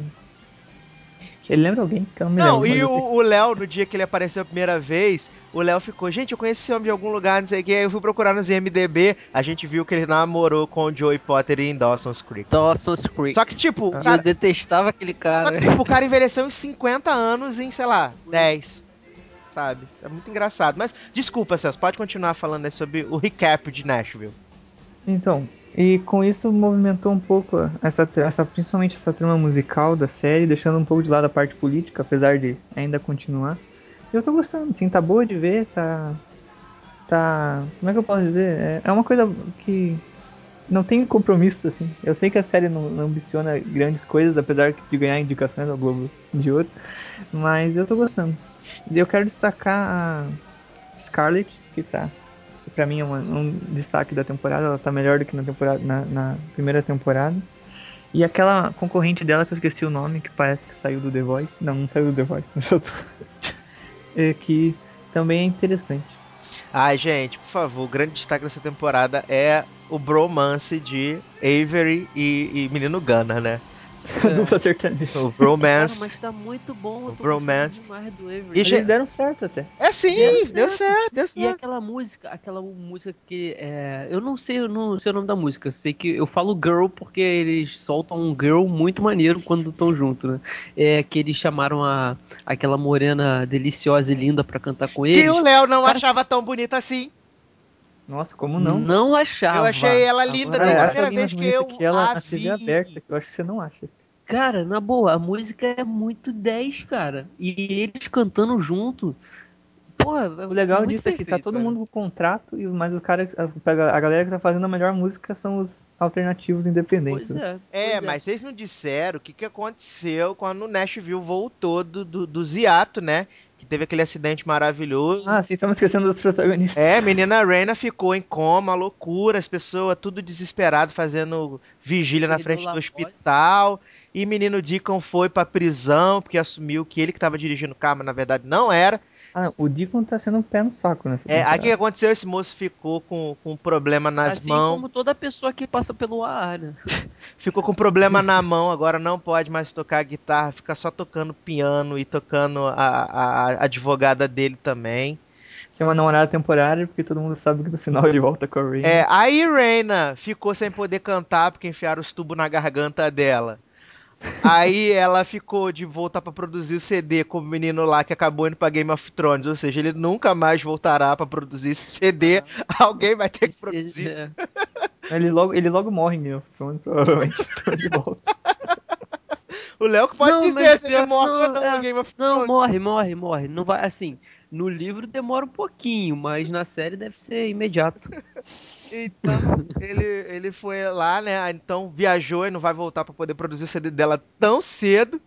Só que aí o que, que acontece? Como Reina é uma vagabunda e não consegue ficar sem dar pra ninguém, eles botaram quem? O menino Michael de Smash pra ser o Michael novo, Michael Swift. pra ser o novo par de Reina. Esse homem chega e já chega botando o quadro na parede, já chega escrotizando Julieta, falando que Julieta é só fogo de palha. Julieta fica revolts, né? Uma loucura. Aliás, Julieta tá tendo um plot muito interessante que é pegar homens casados. Uma loucura também o plot de Julieta. E, e, e esse último episódio acabou. O Celso já viu? Já vi, já vi. Acabou com um twist maravilhoso. Ah, cara, não. assim. Eu adoro as pegações da ABC, porque todas as pessoas estão sempre de calcinha e sutiã. Uma loucura. Julieta fazendo E uma cara de que tava dando horrores de sutiã. Cara. É, a, a, a, a Juliet é, é uma das minhas personagens preferidas de, de Nashville. Mas, cara, assim, ela, ela faz merda porque quer e sem querer. ela, Porque, ela tem, cara, ela tem essa característica autodestrutiva. Eu tenho, eu tenho pena, da- é, eu tenho pena das cagadas que ela faz, das coisas que ela se mete, e às vezes, cara, é sem querer, é por pura inocência, ela vai e se mete numa e, bum, acaba, sabe, se, se dando mal. Coitada, assim, eu gosto muito da Juliette, cara, mas esse Claire plot, esse, esse plot twist que teve agora no final, cara, vai ser tudo de bom, porque eu tô achando que a menina lá, a, a esposa do cara, vai chantageá-la provavelmente, né? Hum, e o que falar dos novos artistas, né? Que tem nessa, nessa maravilhosa nova gravadora, né? Que é a menina Leila, que faz. é, Esse é o nome dela. menina Leila, né? Que é a, foi a segunda colocada no reality. Julieta não aceita No isso. Foi a segunda colocada no American Idol, né? É. Foi a McPhee, foi a segunda temporada, perdeu pro Taylor Hicks. E ela faz os cover tudo de menina, de menina Julieta. Julieta fica como revoltadíssima. Aí chama a mulher pra abrir as turnê dela, porque a Reina não pode cantar. E o que que acontece? Julieta fala assim: "Ah, tá bom, você vai cantar, mas você também vai dividir com o Will, né, a, a turnê. E o Will que também agora apareceu, o ex-namorado de Will também tem essa coisa, essa, essa O movimentação. plot dele tá muito chato, do Will, cara. Agora, assim, é, o que também vai ficar muito bom é a questão da, do Avery com a, com a Scarlett, só que a Scarlett já disse que, não, que ele confundiu, que foi uma, uma noite, um dia, uma dormida só, uma transada só. É, porque provavelmente ela deve sentir real, algo forte mesmo pelo Gunnar, e o Gunnar dormiu com a melhor amiga dela, e tá esse segredo, e agora a amiga dela resolveu que ele- eles podem explanar que estão juntos, né? Isso vai dar também um bafafá, tu vai ver só. É verdade. Então, resu- Verdade. resumindo, Nashville é uma novela country bem cativante. Sim, sim, Muito e boa. em breve será plagiada pela Rede Globo de televisão, né? Que já plagiou Ah, é, Grey's Anatomy e agora Lost. Isso, e já tinha sido Revenge, né? É, já tivemos Revenge, né? Agora estamos no ar aí. Revenge, Grey's Anatomy Grace e agora E Lost. Lost vem aí também, nova, nova novela da Globo, né? Mas eu acho que pra mim a grande cena da temporada de, de Nashville é, com certeza foi a cena é que a Rena voltou para os palcos. Eu adorei aquela cena. Sim, sim, aquela foi boa. As pessoas cantando a música da Reina, a Reina chorando, gente. Falei, ah, por favor, amo essa mulher, amo Reina. Mas eu gosto muito mais de Julieta, que Julieta é uma vagabunda. Mas é isso então, tá aí um pequeno resumo de Nashville. Mas vamos falar de outra novela da A.B. Sola, que é Revenge, que voltou para sua terceira temporada e enfim voltou aos trilhos. Pra quem Com pensava, certeza. Pra quem pensava que a saída de Mike Kelly ia fazer a série cair, a série se levantou, a série voltou, Emiliana voltou pro foco, que é destruir os Grayson, que são parentes do Drácula, porque o Drácula da NBC é Alexander Grayson. Bum. Ou seja, eles são parentes, por isso tá explicada todos os Mega Evil de Revenge. Gente, Vitória está sambando na cara da sociedade universal, né, nessa terceira temporada. Mas ela samba na cara da sociedade e Emily samba em cima da cara dela, né? Gente, pra mim a jogada da, da galeria de arte foi muito sensacional. E um boom na cara é que Arqueiro Verde está pegando Nola. Não acredito. Falei, Jesus amado, Arqueiro Verde está pegando Nola. Gente, acredito. Chocou a nação feminina, viu essa daí? Foi, não, e todo episódio eles têm que colocar agora o, o Nolan junto com o menino lá, dando uns pega, uns malhos, umas loucuras, né, gente? É, então vamos falar de, de Revenge voltou. É, Emi- Emily voltou com a sua vingança, só que agora que Jack sabe que ela é Amanda, o Jack meio que deu um ultimato pra ela, que Jack é o personagem mais chato de Revenge, ele é muito chato. Eu queria muito que ele morresse, muito, muito mesmo. E ele deu um ultimato, não, você tem que resolver os problemas aí com, com, com, com os Grayson logo, pra poder acabar, pra poder viver minha vida, né? Senão eles vão querer matar meu, meu, meu, meu filho, vão querer me matar, vai ser uma loucura. Podre. E aí o que, que acontece? A Emiliana começa a envenenar o pobre Conrad, uma loucura.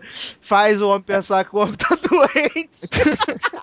o homem Line, denuncia- Line. o homem renuncia o cargo de governador, uma loucura. Oi? Lin, deixa eu ver, tem esse remédio que faz a pessoa achar que tá com Huntington. Não sei se foi é, é, invenção de Revenge, mas só que Emily dá um remédio pro Conrad que agora ele acha que tem Huntington. Uma loucura. Sei lá, ele tá louco mesmo. Aí esse homem fica tendo um streamlink, desmaia. E assim, o, o grande ponto dessa temporada de Revenge pra mim, até falei com o Gui no Twitter, é que eu tô gostando muito de Nolan, muito. O Nolan funcionando como assim uma consciência da Emily, isso é muito legal. E, ele no episódio também, que ele tá tendo tipo, uma abstinência de tecnologia, ele, não, eu vou mexer só um pouquinho. Mas e se eu não conseguir parar? Eu vou criar um dispositivo para que eu possa parar se eu não conseguir parar. Eu acho muito legal, muito legal mesmo. E tem os personagens que eu detesto, que é Jack e Bananiel. Bananiel, gente, que homem, que homem chato.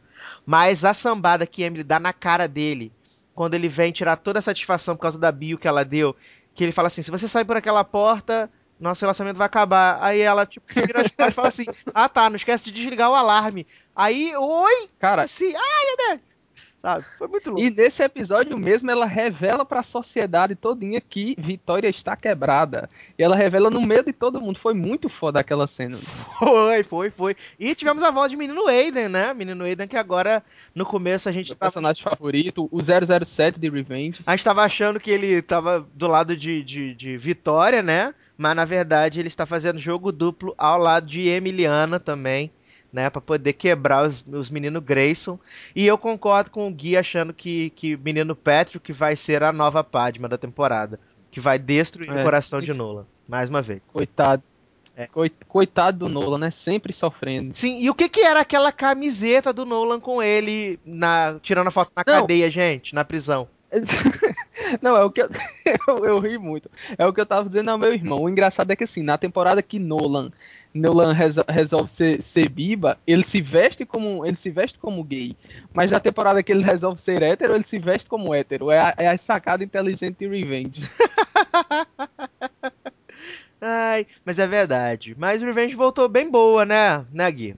Voltou muito, muito boa com os retornos que a gente queria, com a trama que a gente queria. O que a gente quer de Revenge é gente ruim brigando com gente ruim. E não aquelas vinganças nhenhenhen, umas tramas megalomaníacas com, com tal de. Como era o nome daquele? Ah, é da- o plot de Sei. Revolution, né, gente? É, pra que, pra que a gente quer isso? Uma coisa tão normal, tanto é que no final eles resolveram, era só o Conrad que tinha planejado tudo. Pronto, agora só precisa se vingar do Conrad e pronto, não precisa de exagero. Revenge tem que ser revenge, não tem que partir para as coisas coisas megalomaníacas, não. É verdade. Mas vamos falar então de uma série que é fofinha demais e voltou para sua segunda temporada. Estamos torcendo muito para que, a- que a querida CW salve The Carrie Diaries para essa para a próxima temporada. The Carrie Diaries, a série mais fofinha. Ana Sofia Robb, eu amo você, você é uma linda. E eu já estou em love com Samantha, mas eu vou deixar para nossa musa Aline Carvalho falar sobre o retorno de The Carrie Diaries que foi muito bacana. Eu gostei bastante do retorno. E você, Helene? Ah, eu adorei o retorno da Carrie Diaries e eu não esperava menos. Eu acho que desde que. Eu fiquei muito feliz quando a série foi renovada. E eu não esperava menos do retorno quando, me, quando eu soube que a Samantha ia aparecer, né? É tanto que quando eu assisti The Carrie Diaries, a primeira temporada, eu não tinha visto Sex in the City. Aí eu fui ver, né? Maratonei tudo. E aí, já perto de eu terminar a maratona, foi anunciado que Samantha apareceria. Eu fiquei louca, né? E, nossa, a, a atriz que, que faz a Samantha, ela incorporou cada. Não sei, eu acho que incorporou a atriz, a Kim Cattrall, e, tipo, tá muito igual. Muito igual. Cada olhar dela, cada gesto, tudo, tudo. Esse segundo episódio, eu vi o segundo episódio hoje. E, nossa, cada vez melhor. E eu acho que vai ficar melhor ainda, porque tá tudo muito muito encaixadinho, muito bonitinho, muito fofinho. E eu acho que vai dar muito certo. Eu tô gostando bastante. Eu acho que vai ser muito boa. E o que, que você achou, Igor, dessa volta do Carrie Diaries? Ah, gente, Carrie Dice sempre essa coisa muito fofa, muito amor, muito amor, muito amor.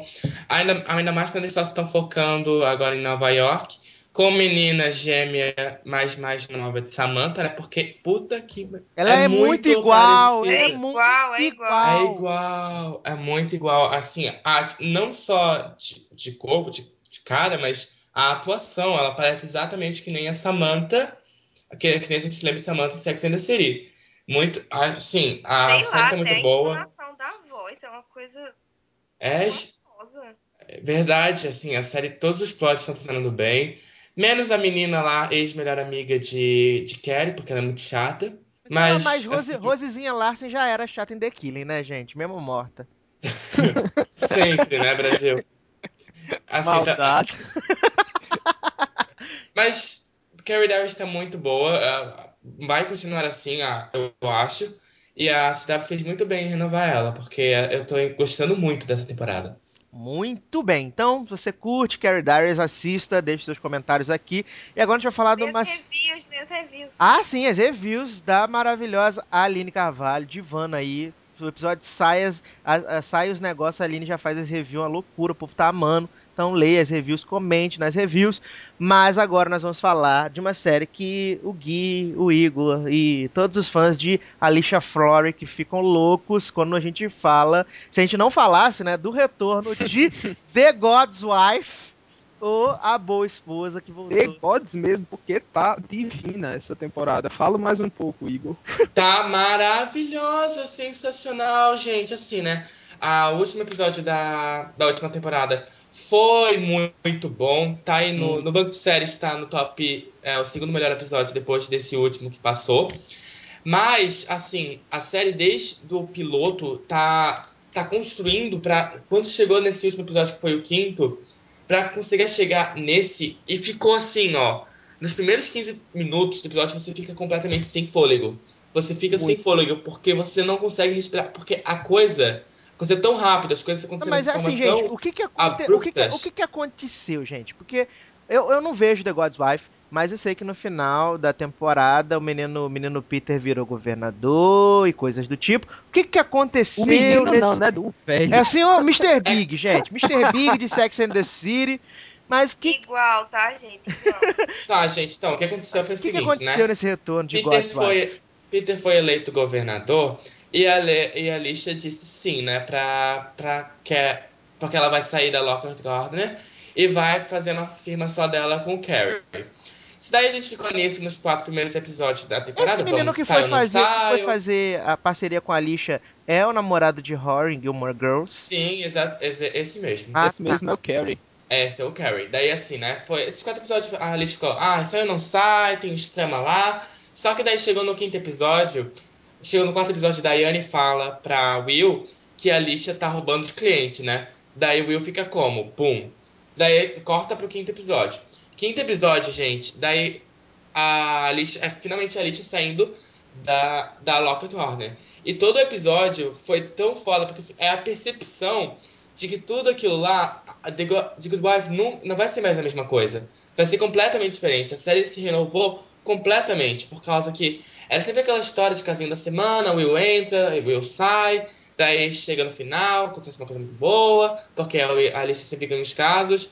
Mas agora a série tá completamente diferente porque eles vão ter que arrumar todo nova um novo lugar para ser advogados, para advogar. Tem. Porque agora também vai ter casos entre Lockhart Gardner e Alicia Florrick e Carrie e a, a Flori-. Agos. Exatamente. Então, assim, a série tá, tem tudo pra essa temporada ser a melhor. Tudo pra essa temporada ser a melhor. Cara. Porque vai ter casos de, de Will enfrentando a Alicia e vai ser nós contra eles. E tu vai ter que escolher que lado que tu vai estar. Entendeu? Porque.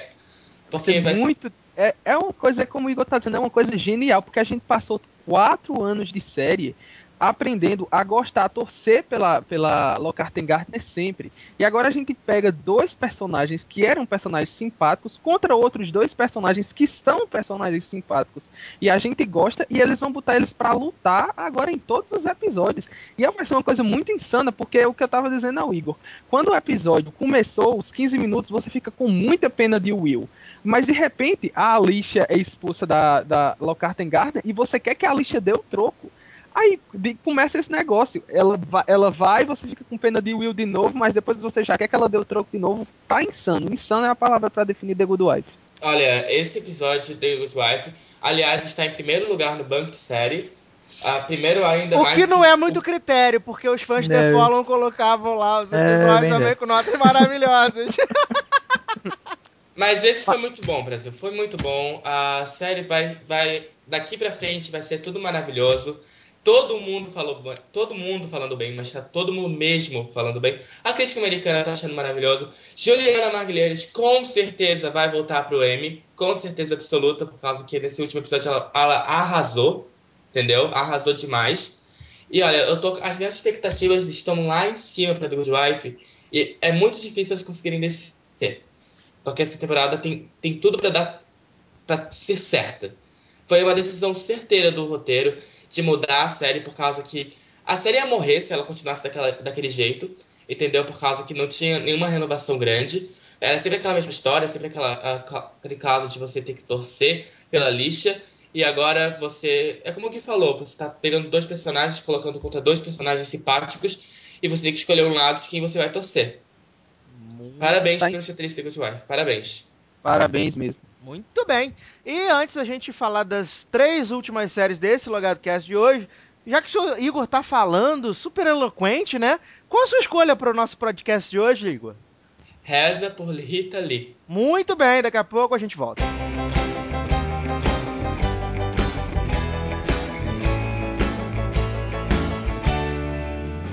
Deus me proteja da sua inveja. Deus me defenda da sua macumba.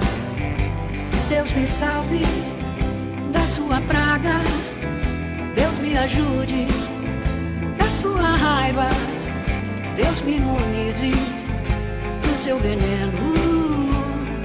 Deus me poupe do seu fim. Deus me proteja da sua inveja. Deus me defenda da sua macumba. Deus me salve da sua praga. Deus me ajude da sua raiva. Deus me imunize do seu veneno. Deus me poupe do seu fim. Deus me acompanhe. Deus me ampare.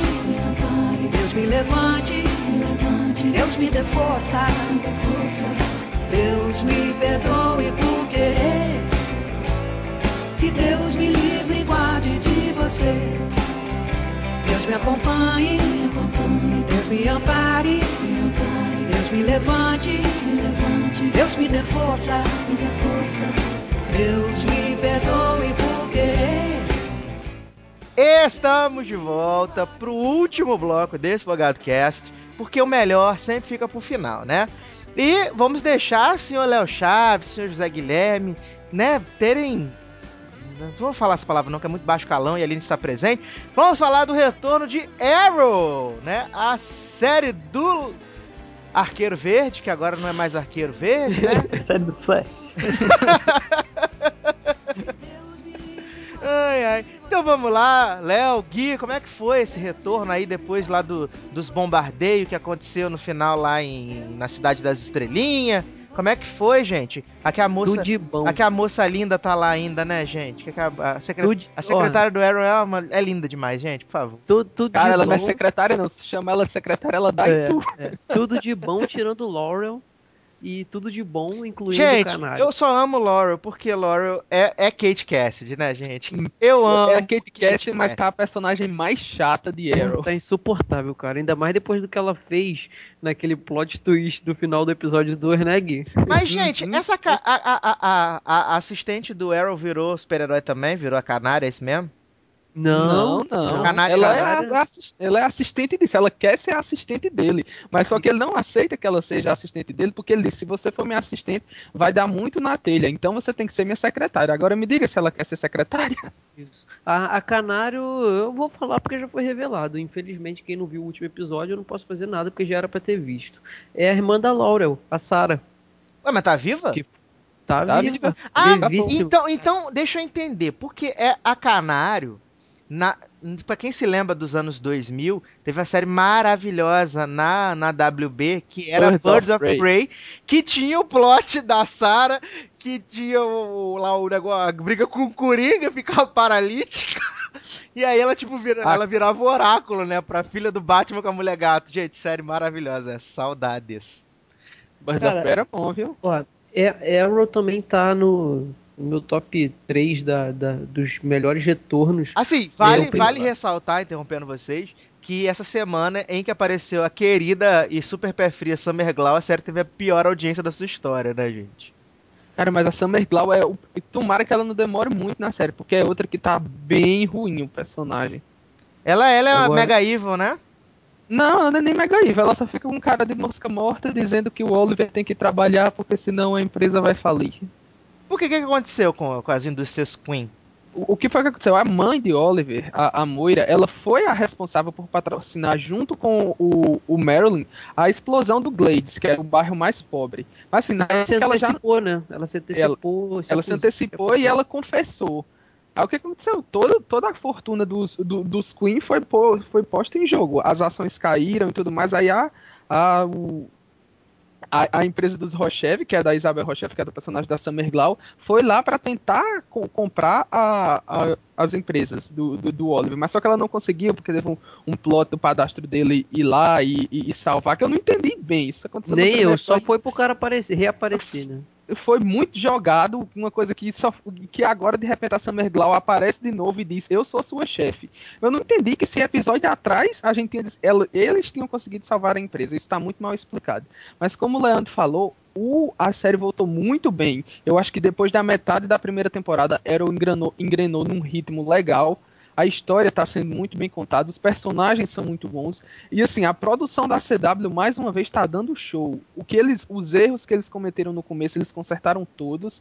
E assim, eu tô muito feliz. É o que o que Agents of Shield prometeu, Arrow tá fazendo mais do que do, do que ver essa nessa promessa de Fall Season. Sim, e sem contar que assim, é, é, a, a Felicity com, com o Oliver é o principal chi- é, é chip, né, da série, assim, porque o pessoal Uhum. chipa muito Era tipo, mais a, era, eles tipo, era tipo a Chloe e o Clark. isso do que com do que com a com a Laura, porque a Laura o que, que acontece? Ela ela resolveu pôr a culpa no no arqueiro pela morte do do Tommy. Tommy. Então o que, que acontece? Ela foi, resolveu culpar ele e tal, aí ficou perseguindo. Aí no final do episódio 2 tem um, um plot lá, twist, que ele chega no escritório dela pra falar com ela.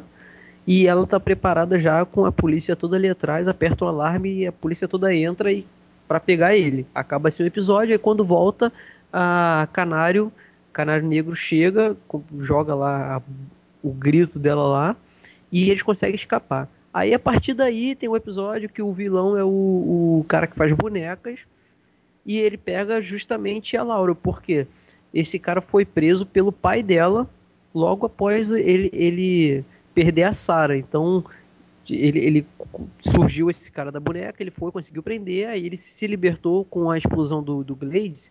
Alguns, alguns fugitivos, alguns presos fugiram. Ele foi um desses.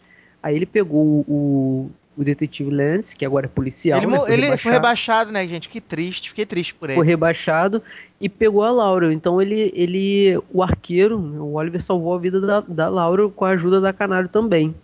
E Aí eu- a partir daí teve aquela, aquela, aquela clichêsada toda de que ah, eu realmente descobri que a, a morte dele não foi culpa minha e papapá, papapá, ou seja, meio Pelo que menos perdoou. É, o, o lance positivo, o lado positivo disso é que pelo menos eles não vão enrolar com esse lenga-lenga da Laura, mas agora vão botar ela num plot dela ser alcoólatra. Ou seja, Exatamente. insuportável novamente. É outra coisa- ao quadrado, né? É, Outra coisa que eu tô gostando muito é que eles estão aos poucos inserindo o lado fantástico na série. Eles já falam muito do. Não sei se o se o Léo percebeu, na, na televisão fala muito do, do acelerador de partículas. Isso com certeza Sim. vai ter a ver com a origem do Flash. A gente tem agora o, o lance do vértigo. Eu acho que aquela droga era vértigo que o, o vilão, o Brother Blood, tava, in- tava injetando nos caras. Tem um plot na ilha também que tem a ver com os experimentos. Eu acho que vai- isso vai ser legal. O Arrow tá Sim, criando uma é- mitologia muito boa. Ele, agora nesse último episódio, ele até pergunta o cara que pega o, o, o Oliver e leva pro barco. E ele até pergunta: "O- os ossos que você achou estavam deformados? Uhum. Aí já fica isso no ar. é- Exatamente, é o lado fantástico, né? E assim, é- é, eles deram uma freada legal na questão do arqueiro vermelho, que seria o Rory, né? É, Porque que Ele- acontece? tá só Ele- com ele- flecha vermelha. Exatamente. Ele, o, o Oliver chegou e deu uma dura nele, ó. Você quer me ajudar? Para de, de tentar ser o bonzão da parada. Você só vai ser meu informante e ele aceitou assim, na boa. Então eles deram uma freada nisso.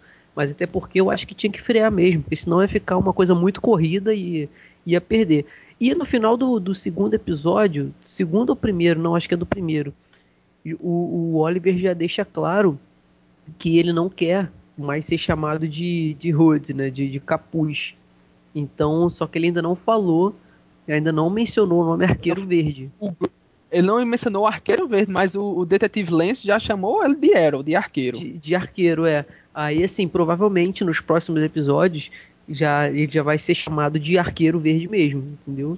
E, pô, cara, a série, a série tá muito boa. A Canário a- não, me- não me decepcionou sendo a irmã da, Também não.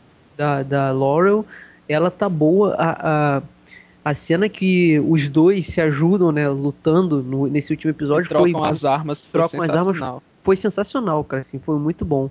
E até a irmã do Oliver, que era muito chatinha, tudo bem que ela não tá importante na série, mas é, não tá importante, mas antes ela, ela não era também tão importante, mas quando aparecia era um porre. Até que agora assim, ela tá, tá quieta na dela, entendeu? Eles estão sabendo aproveitar muito mais, cara. Tá, tá fenomenal a série. E, eu tô doido John, logo pra e ir. John Deagle, por onde anda?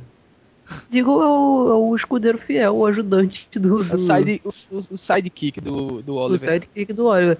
E eu tô doido logo pra eles, pra, por incrível que pareça, pra chegar no episódio 20, 21, pra, por causa do Flash, cara. Porque aí, E- pô, vai... Não, mas o, o O Flash Flash, aparece antes. já esse ano. né? Não, mas não ia Ah, ser mas- o, o episódio 20, que ia ser o prequel. Não, ele como Flash, sim, mas assim, ele, o personagem, o Barry Allen, vai aparecer na- agora em novembro, no episódio 8. Ai, gente. Sebastiano em Flash, gente. Vai ser, vai ser a maravilha. É, eu pergunto pra vocês, pra quem se interessou por Arrow, mas não quer assistir toda a primeira temporada, o resuminho que eles fizeram serve como base, assim como, como rolou Serve. em Revenge? Serve.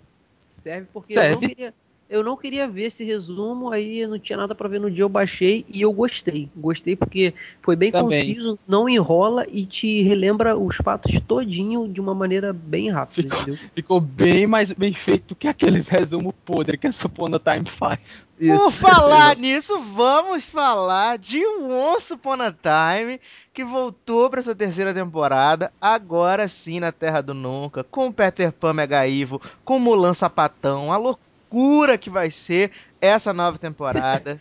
Mulan sapatão. É Mulão, né? Mulão dando em cima de Princesa Aurora. E aí, gente?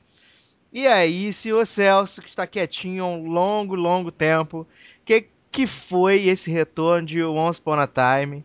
Por que que eles foram para Wonderland? Como é que tá o Wonderland, olha só, para Neverland? Como é que tá essa volta? Por que que Mulão começou a beijar meninas? Por favor, conte todas as experiências maravilhosas de, O- de Once Upon a Time. Olha, essa era uma série que eu tinha desistido depois do final da segunda temporada, porque eu achei que esse plot de ir- buscar o, o Henry na- em Neverland contra o Peter Pan do mal ia ser um troço muito tosco. Mas até que funcionou, assim, eu ouvi os comentários é, positivos do do Léo e do Guilherme e resolvi dar uma chance pra série, e a, e a verdade é que a série tá no seu Se melhor momento. É, tá no seu melhor momento desde a primeira temporada, assim. Tá tendo uma trama interessante, com poucos personagens, tá uma coisa focada. Peter Pan é meio forçado, mas assim, dá pro gasto até. E é E isso, assim, o, né? o, o Hulk também é um destaque, o Hulk. O Capitão Como- Gancho também tá indo bem. Eu não sei muito o que dizer, só sei que a série tá melhor do que na segunda temporada. Mas é o que eu disse, né? O lance do, do, do plot sexual em, em Once Upon a Time, o povo tá zoando, mas, gente, é porque é muito estranho. Muito estranho mesmo. Ah, sim, sim, isso. isso. o, o, a, as- o- a personalidade do Peter Pan, a forma como ele age com, com- com- com os personagens lá é muito estranho. O, Tudo maldade, ator- é um olho, olhar maldoso. o, o, É o ato- criança o ato- ali, tudo. É o É. Pedopen. Pedopen. O ator, o ator é muito, sei lá, ruim. E ainda mais ele faz umas caras de sensual quando tá colocando as coisas que- bem meio andrógena que dá, dá medo mesmo. Quando o pessoal tá dizendo que tem, tem esse, esse lance, esse, esse lance erótico nas coisas que o Pan fala, não é mentira, não. Mas, cara, eu sou. Eu, eu acho que eu sou o, o desvio, porque eu tô gostando do ator que faz o Peter Pan. É, a maneira como ele tá colocando o Peter Pan, sem contar que o sotaque, o sotaque em inglês, pô, eu já me amarro. Eu tô gostando. A única coisa que tá meio assim pra mim. Que eu quando- acho muito over a atuação dele. Eu não, eu tô Eu acho bem gostando. forçada, parece que é uma coisa meio planejada. Assim. O estranho É, pra nun- mim- Nunca vai sair daquilo ali.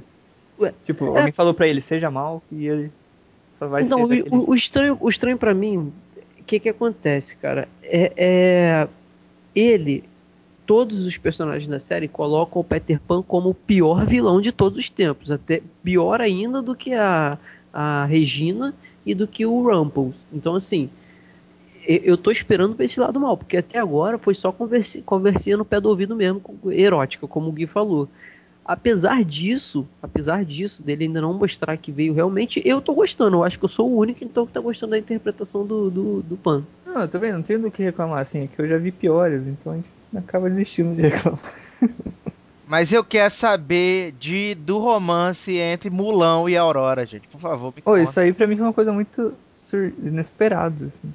Ficou meio implícito, na verdade. É, Então, ficou implícito e foi, e querendo ou não, foi um furo tão grande, por causa que na- no começo da segunda temporada tava escrachado que a Mulan gostava do príncipe Felipe É. e não da Aurora. Aí de repente, de uma hora pra outra, a gente vê que ela gosta da Aurora. Acho que ela bem descobriu esse romance. É, é assim, é a questão da inversão de Once Upon a Time, né? É a, a, a magia da série Once Upon a Time, pra mim, é isso. É, eles pegaram as histórias é, da nossa infância todinha e reviraram do avesso, mas de uma maneira excepcional, cara. Excepcional.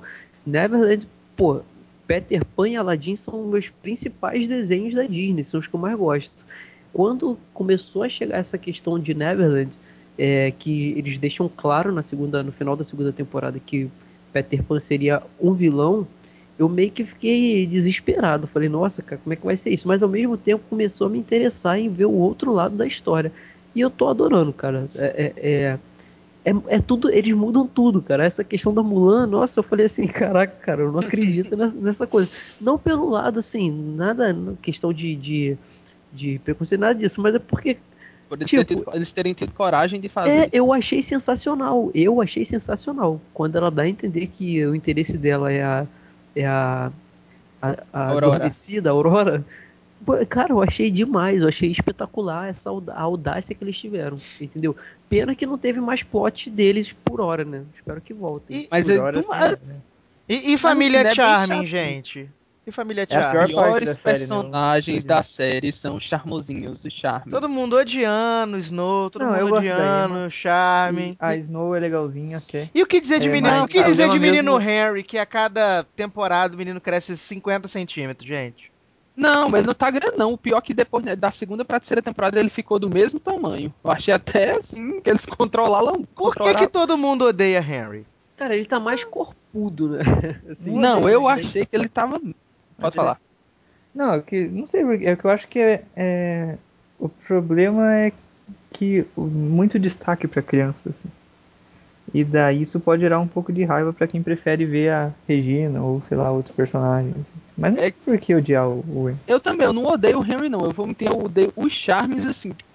No geral, por causa que o lance, o, o, o charme mesmo, o príncipe charme com a, com a Snow é muito chato. Eles estão. Sabe aqueles pais chato? Uns pais que só bota bronca e.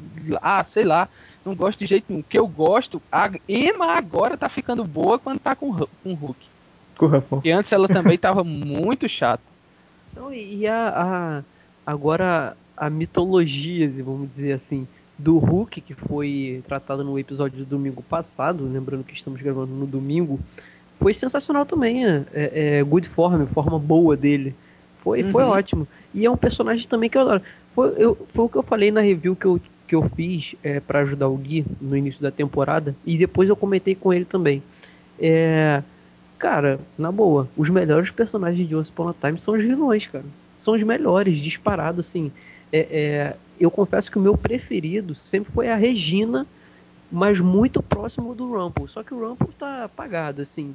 E o Rumple eu gosto como o Rumple Stilskin, aquele cara lá do, do da, da Floresta Encantada, aquele doido falando com aquela vozinha, fazendo aqueles gestinhos aí, pô, é, É, maneiro. Porque, porque como tá o Mr. muito- Gold, Tá muito chato como Mr. Gold só. isso. E, e a Regina, assim, o, o, que tá, o que tá me deixando. Será que é ele que foi. Desculpa me interromper. É que. Sim, Será que foi ele que foi capturado junto com, com o Neil ali naquela cena final lá? Ah, que- pode ser, né, cara? Pode ser, porque ele, ele sumiu. E assim, o que tá me incomodando nesse. A única coisa que tá me incomodando nessa temporada é que eles deram uma, uma diminuída significativa na importância da Regina. E tudo por causa dessa ladainha de não vamos a mais. Não, porra, cara, tá em Neverland, tá lutando contra um cara que todo mundo diz que é o pior. Se ela tem poder Ó, e ela quer usar pra uma coisa que é boa, por que, que não deixa a porcaria da mulher usar os troços, cara? E tá aí outra coisa que me incomoda. Diz que, que o Peter Pan é o pior, é o pior, mas ela ainda não fez nada pra Não mostrar que é o pior. Ainda, ainda não fez nada, é. Aí fica aquele. É a grande expectativa, na verdade. É, fica aquele consenso da, da- do Charmin chato e da, da Snow, que também pra mim são os piores. Infelizmente ele não morreu. Sobreviveu. fica, não pode, não pode usar, não pode usar, não pode usar. Aí nesse episódio agora que teve foi perfeito também. A Emma vetou eles na boa. Não, vai usar, pronto e acabou. Eu quero ver agora, né, que, que é esse lance que ele quer, que o Peter Pan quer liberar a magia de, de Neverland. Quem vai fazer a voz do espírito de Neverland é o Merlin Eu Manson. acho que aquela ilha vai se mover. Jesus, será que Ben Linus vai aparecer, gente? Eu tô- tenho quase certeza que ele ia sair daquela fonte ali. Tem um fundo bem Jacob mesmo. Não, é- é ele e o gigante, o Hurley. Tá Cara, o certo. final de Lost é o começo de Once Upon a Time e ninguém quer dizer isso. espere, espere o episódio final. Tá Mas assim, também, também voltou muito boa a série, cara. Muito boa. Então, muito bem, tá aí um pequeno resumo de Once Upon a Time. Mas o melhor fica pro final. Nós vamos falar das nossas impressões da nova temporada de American Horror Story. Mais uma criação de Titia, mais uma temporada. Jessica Lange está de volta. E agora sobre bruxaria, né? Ou como algumas pessoas estão dizendo, American Horror Story Cove. Né? Então, vamos aí comentar essa nova temporada que trouxe de volta a insuportável Thaisa Farmiga de volta. Gente, como eu odeio Thaisa Farmiga, gente. Desculpa. Né? Mas tem coisa boa que tem, tem a menina. Menina. Emma Não, não, menina Nan, gente. Por favor. A Nan, minha personagem favorita, ama Adelaide. Jamie Brewer. Ela, ela é Adelaide pra mim, não é não, é Adelaide. Ama Adelaide. Emma Roberts é uma linda, né, gente? Pena que teve um destino não muito legal, mas eu ainda tenho esperança de que ela vai voltar. E, gente, quem aguenta o casal Tate de novo e, e, e Thaisa Formiga? Cara, o pior, né? O pior não é isso, o pior é que eles trouxeram de volta porque foi o que sustentou a audiência do, da Murder House. Ai, gente. Porque os adolescentes, ah, meu Deus do céu, morreu. Eu sinceramente não gosto. Meu- meus personagens favoritos são as bruxas mais velhas e a Emma Roberts me conquistou a partir do segundo episódio de um jeito que, sei lá, eu, eu gostava muito, muito, muito, muito dela. Quero que ela volte, como o Edu disse. Mas, Gui, pra galera que não, ainda não assistiu esse, essa temporada de American Horror Story, do que se trata Coven? Bem, Coven conta a história das bruxas de Salem que sobreviveram ao julgamento, que elas não foram queimadas, como muitos acham, e foram logo para onde? Para é, Nova Orleans. Nova Orleans, que na verdade é, que não é a Nova Orleans dos originais, diga-se de Ah, passagem. é, porque senão eles iam aparecer em algum momento, Klaus, Marcel iam aparecer por lá. Ah, eles poderiam ia ser bem doido. É o que eu queria mais ler nessa temporada, era isso. Eles foram para, para Nova Orleans porque lá eles sabiam que era um reduto de magia. Na verdade, foi o reduto de magia onde se originou a- o poder das bruxas de Salem, já que ela, o poder das bruxas de Salem é, vem de, de Tituba, que foi a primeira bruxa bruxa voodoo que foi para o povoado de Salem. Eles vão lá para sobreviver e com a partir disso se criou um, um coven, que é um clã de bruxas sobreviventes e, a- e todo todo todo período nesse clã tem a Suprema, que é a bruxa líder. A história mais ou menos tem essa coisa central. A Suprema, que no caso é a Jessica Land, ela tá passando por uma barra de vida, que ela tá morrendo porque tem uma nova Suprema para surgir e ela não quer morrer, ela quer a vida eterna. Eu sei que é meio clichê a trama, mas só que eles vão usando isso do humor negro que o Ryan Murphy tem, eles vão colocando um lance de horror da, da parte estética, com trilha sonora, com a montagem, com a direção dos episódios, com muito gore. E isso é o que faz essa, essa temporada tá tendo esse frisson todo de muita gente tá gostando. Eu ainda prefiro Asylum, mas eu tô me simpatizei com a, com a temporada desde o início pela forma como os personagens estão sendo construídos. Gente, eu tenho medo das macumba que Maria Lavô faz Gente, Maria Lavô é a melhor personagem Maria, da América do Maria Lavô faz umas macumbas sinistras, sinistras, sinistras. E fora que a mulher tem 932 anos e a Angela Bassett tá com uma cara maravilhosa, tá com a cara ótima. Gente, é ainda... Cara, a melhor, a melhor personagem, eu sei que o Edu gosta da Nan, mas porque a Mary Lavô tá muito. Não, não, assim, é, a, eu gosto da Nan ali da, da, das bruxinhas, né? Das bruxinhas uhum. das bruxinhas boas. Mas Maria Lavô tá ótima. E o que dizer de Madame Lalaurie? Gente, Cat Bates é uma linda, gente. Cat Bates é uma linda. Quando essa mulher, ela chorando, quando essa mulher ali. sai do caixão, que ela tá amarrada lá, e aí a, a Nan vai lá, solta ela, fala assim: Ah, você tá pensando alto demais, sai daqui, não sei o quê. E depois, quando o Jessiquinha Land fala assim: Você vai servir a negona?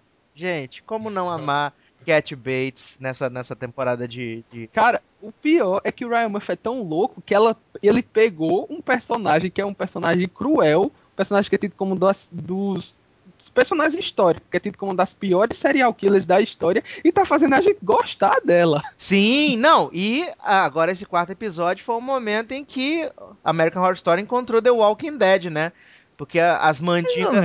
As mandi a mandinga... é que, é eu, sou, eu sou um conservador do conceito do que é um zumbi.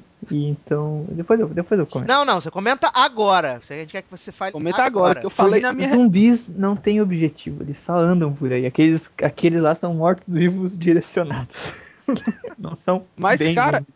Mas assim, é o que eu botei. Eu, eu até falei na minha review a origem do zumbi se deu na, do, do termo zumbi se deu na, na religião voodoo na, no, na seita em si. Tem o lance, a cobra mesmo que, que é usada para o feitiço, ela representa o deus, que até, eu me esqueci, é um nome bem estranho, mas tem o Dambalá do Chuck no meio, o nome do deus. Que ele trazia corpos de volta à vida para fazer serviços para o sacerdote voodoo. É isso que Coven quis trazer. Realmente, como você disse, não é o zumbi, o zumbi do Jorge Romero, aquele zumbi que anda sem motivos, mas é o zumbi conceitual, o primeiro zumbi que surgiu na história. Ah, entendi. Mas assim, é. Essa temporada eu tô gostando bastante. Eu só estou ficando um pouco frustrado com, com, com menina. Como um amigo até de, de Gui falou no Twitter, né? Cornélia Fox.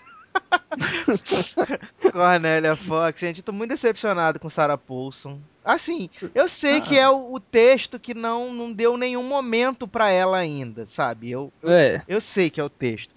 Mas sei lá, eu acho que é um personagem fraco. A não, assim, eu tô acreditando que a grande reviravolta vai ser que Cornélia é a Suprema. Eu acho que essa vai ser a, a, a reviravolta. Cara, assim, eu, eu já li que a, a, reviravolta vai se dar agora, com a mudança que ela vai passar depois do atentado que ela sofreu. A verdade, né? Jogaram uns, uns, uns negócios na cara de, de Cornélia, né? Deve ser veneno de cobra, acredito que seja veneno de cobra ali. Não, e Jessiquinha ficou virada no Jiraya na promo, né? Ficou louca, é. a promo do quinto episódio vai ser Jessiquinha como? Querendo arrancar os naricalon de, de, de Maria Lavô, vai ser uma loucura. E Francis Conroy possuída como a versão de. Ah, da Florence, Florence, né, gente? Não, é, engra é, engraçado que eles são do tipo do Ministério da Magia, né? E o mais engraçado é ver o Beverly Leslie de, de Will and Grace, cara. Ele é do mesmo jeito, gente. É aquele que é, que é o, o, baixinho, né? O lá do Ministério, o baixinho, gente. Pelo amor de Deus, é muito engraçado. Mas fala, Igor, de, de, de Cove, o que você tá gostando, você não tá gostando? Eu tô amando menina, menina Gadsby City que queria dar pro Minotauro, gente. gente Aliás, no como? piloto eu achei que Cat Bates ia dar pro Minotauro, ia ser uma loucura. Como não amar essa série? Tá muito boa. Amei o plot The Walking Dead, tá bom. Amando todos os plots, menos o de Sarah Paulson. Porque é aquela questão, né? Sarah Paulson tava no episódio super, hiper, mega foda na segunda temporada. Mas agora em Coven tá ali aquela plot ervas e vegetarianismo. Não tá legal. Porque o marido infiel dela também acho super desnecessário. Mas tô gostando de todas as outras partes. Lily Rabe lá, de maluca maconheira, tá ah, ótima. gente, ela tá. Só toda vez que aparece, eu só, só vejo tocando na minha mente Age of Aquarius e ela dançando loucamente. Só isso que eu vejo. Quando essa mulher aparece, gente. Senti Mas falta aqui toda- dela no último episódio.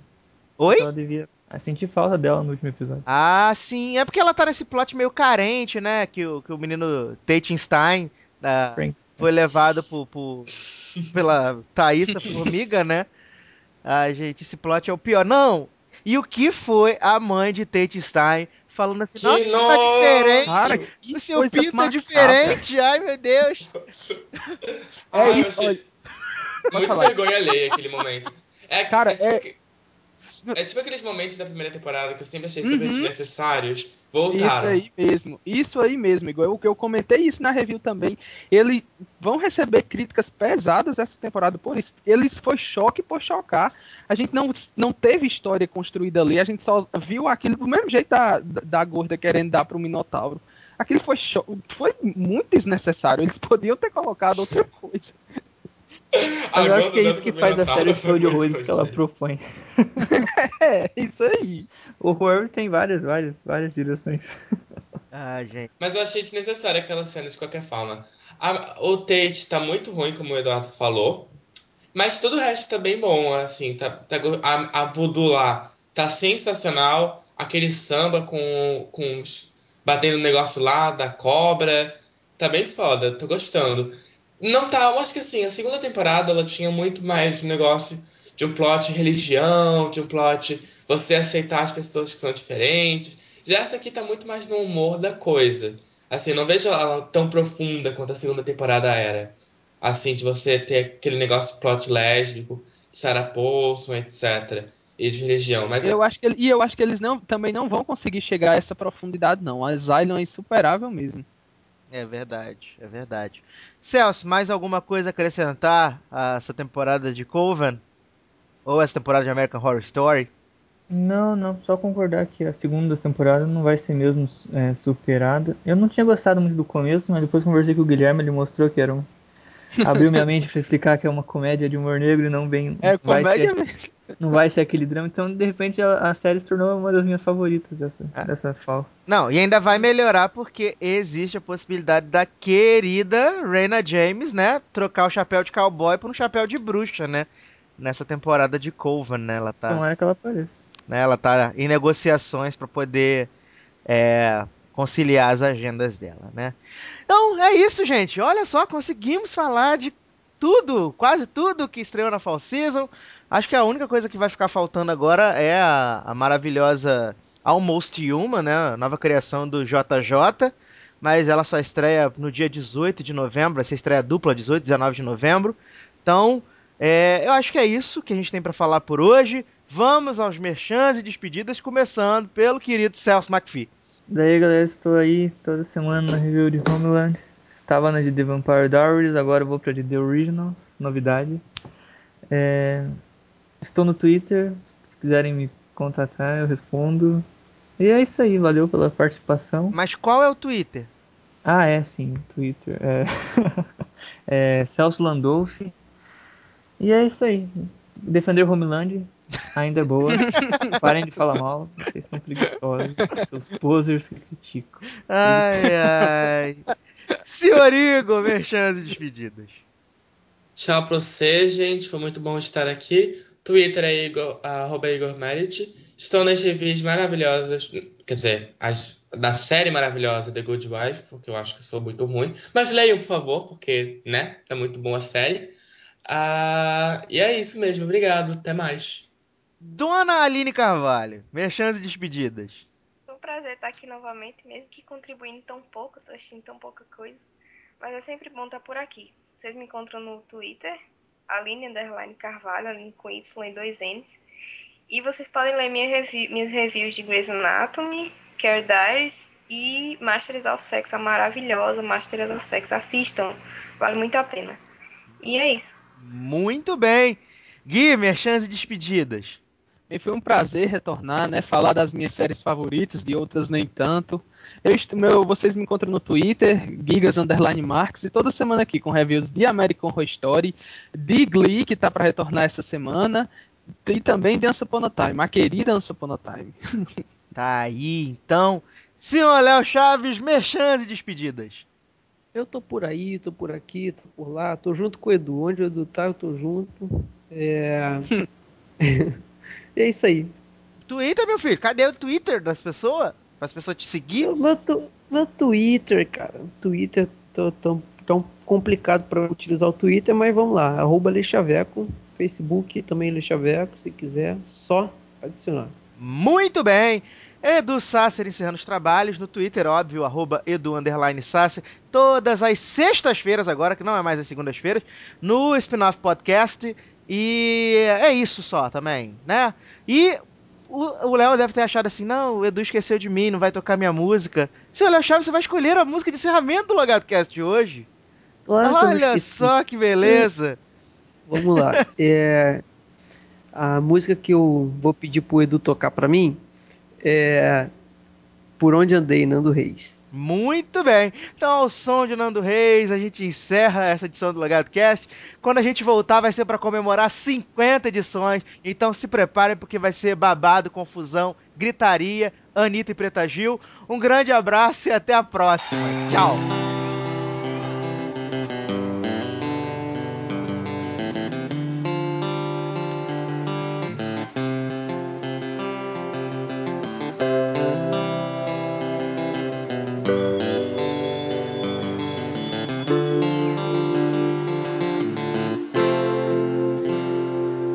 Desculpe, estou um pouco atrasado, mas espero que ainda dê tempo de dizer que andei errado e eu entendo.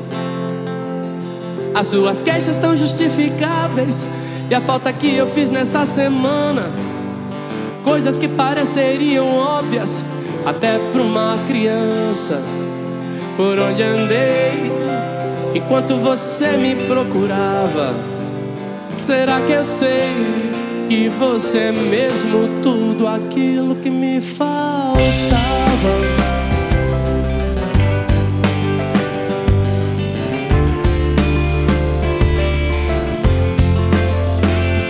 Amor, eu sinto a sua falta e a falta é a morte da esperança. Como um dia que roubaram seu carro, deixou uma lembrança. Que a vida é mesmo coisa muito frágil, uma bobagem, uma irrelevância. Diante da eternidade do amor de quem se ama. Por onde andei enquanto você me procurava. E o que eu te dei foi muito pouco ou quase nada. E o que eu deixei? Algumas roupas penduradas.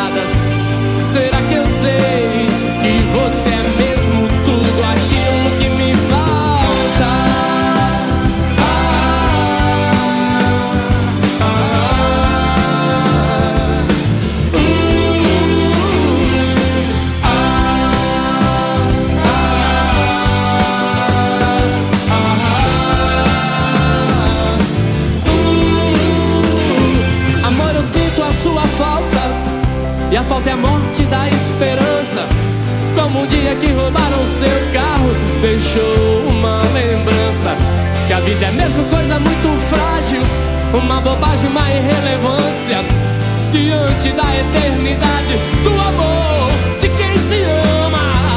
Por onde andei enquanto você me procurava e o que eu te dei por muito pouco ou quase nada e o que eu deixei algumas roupas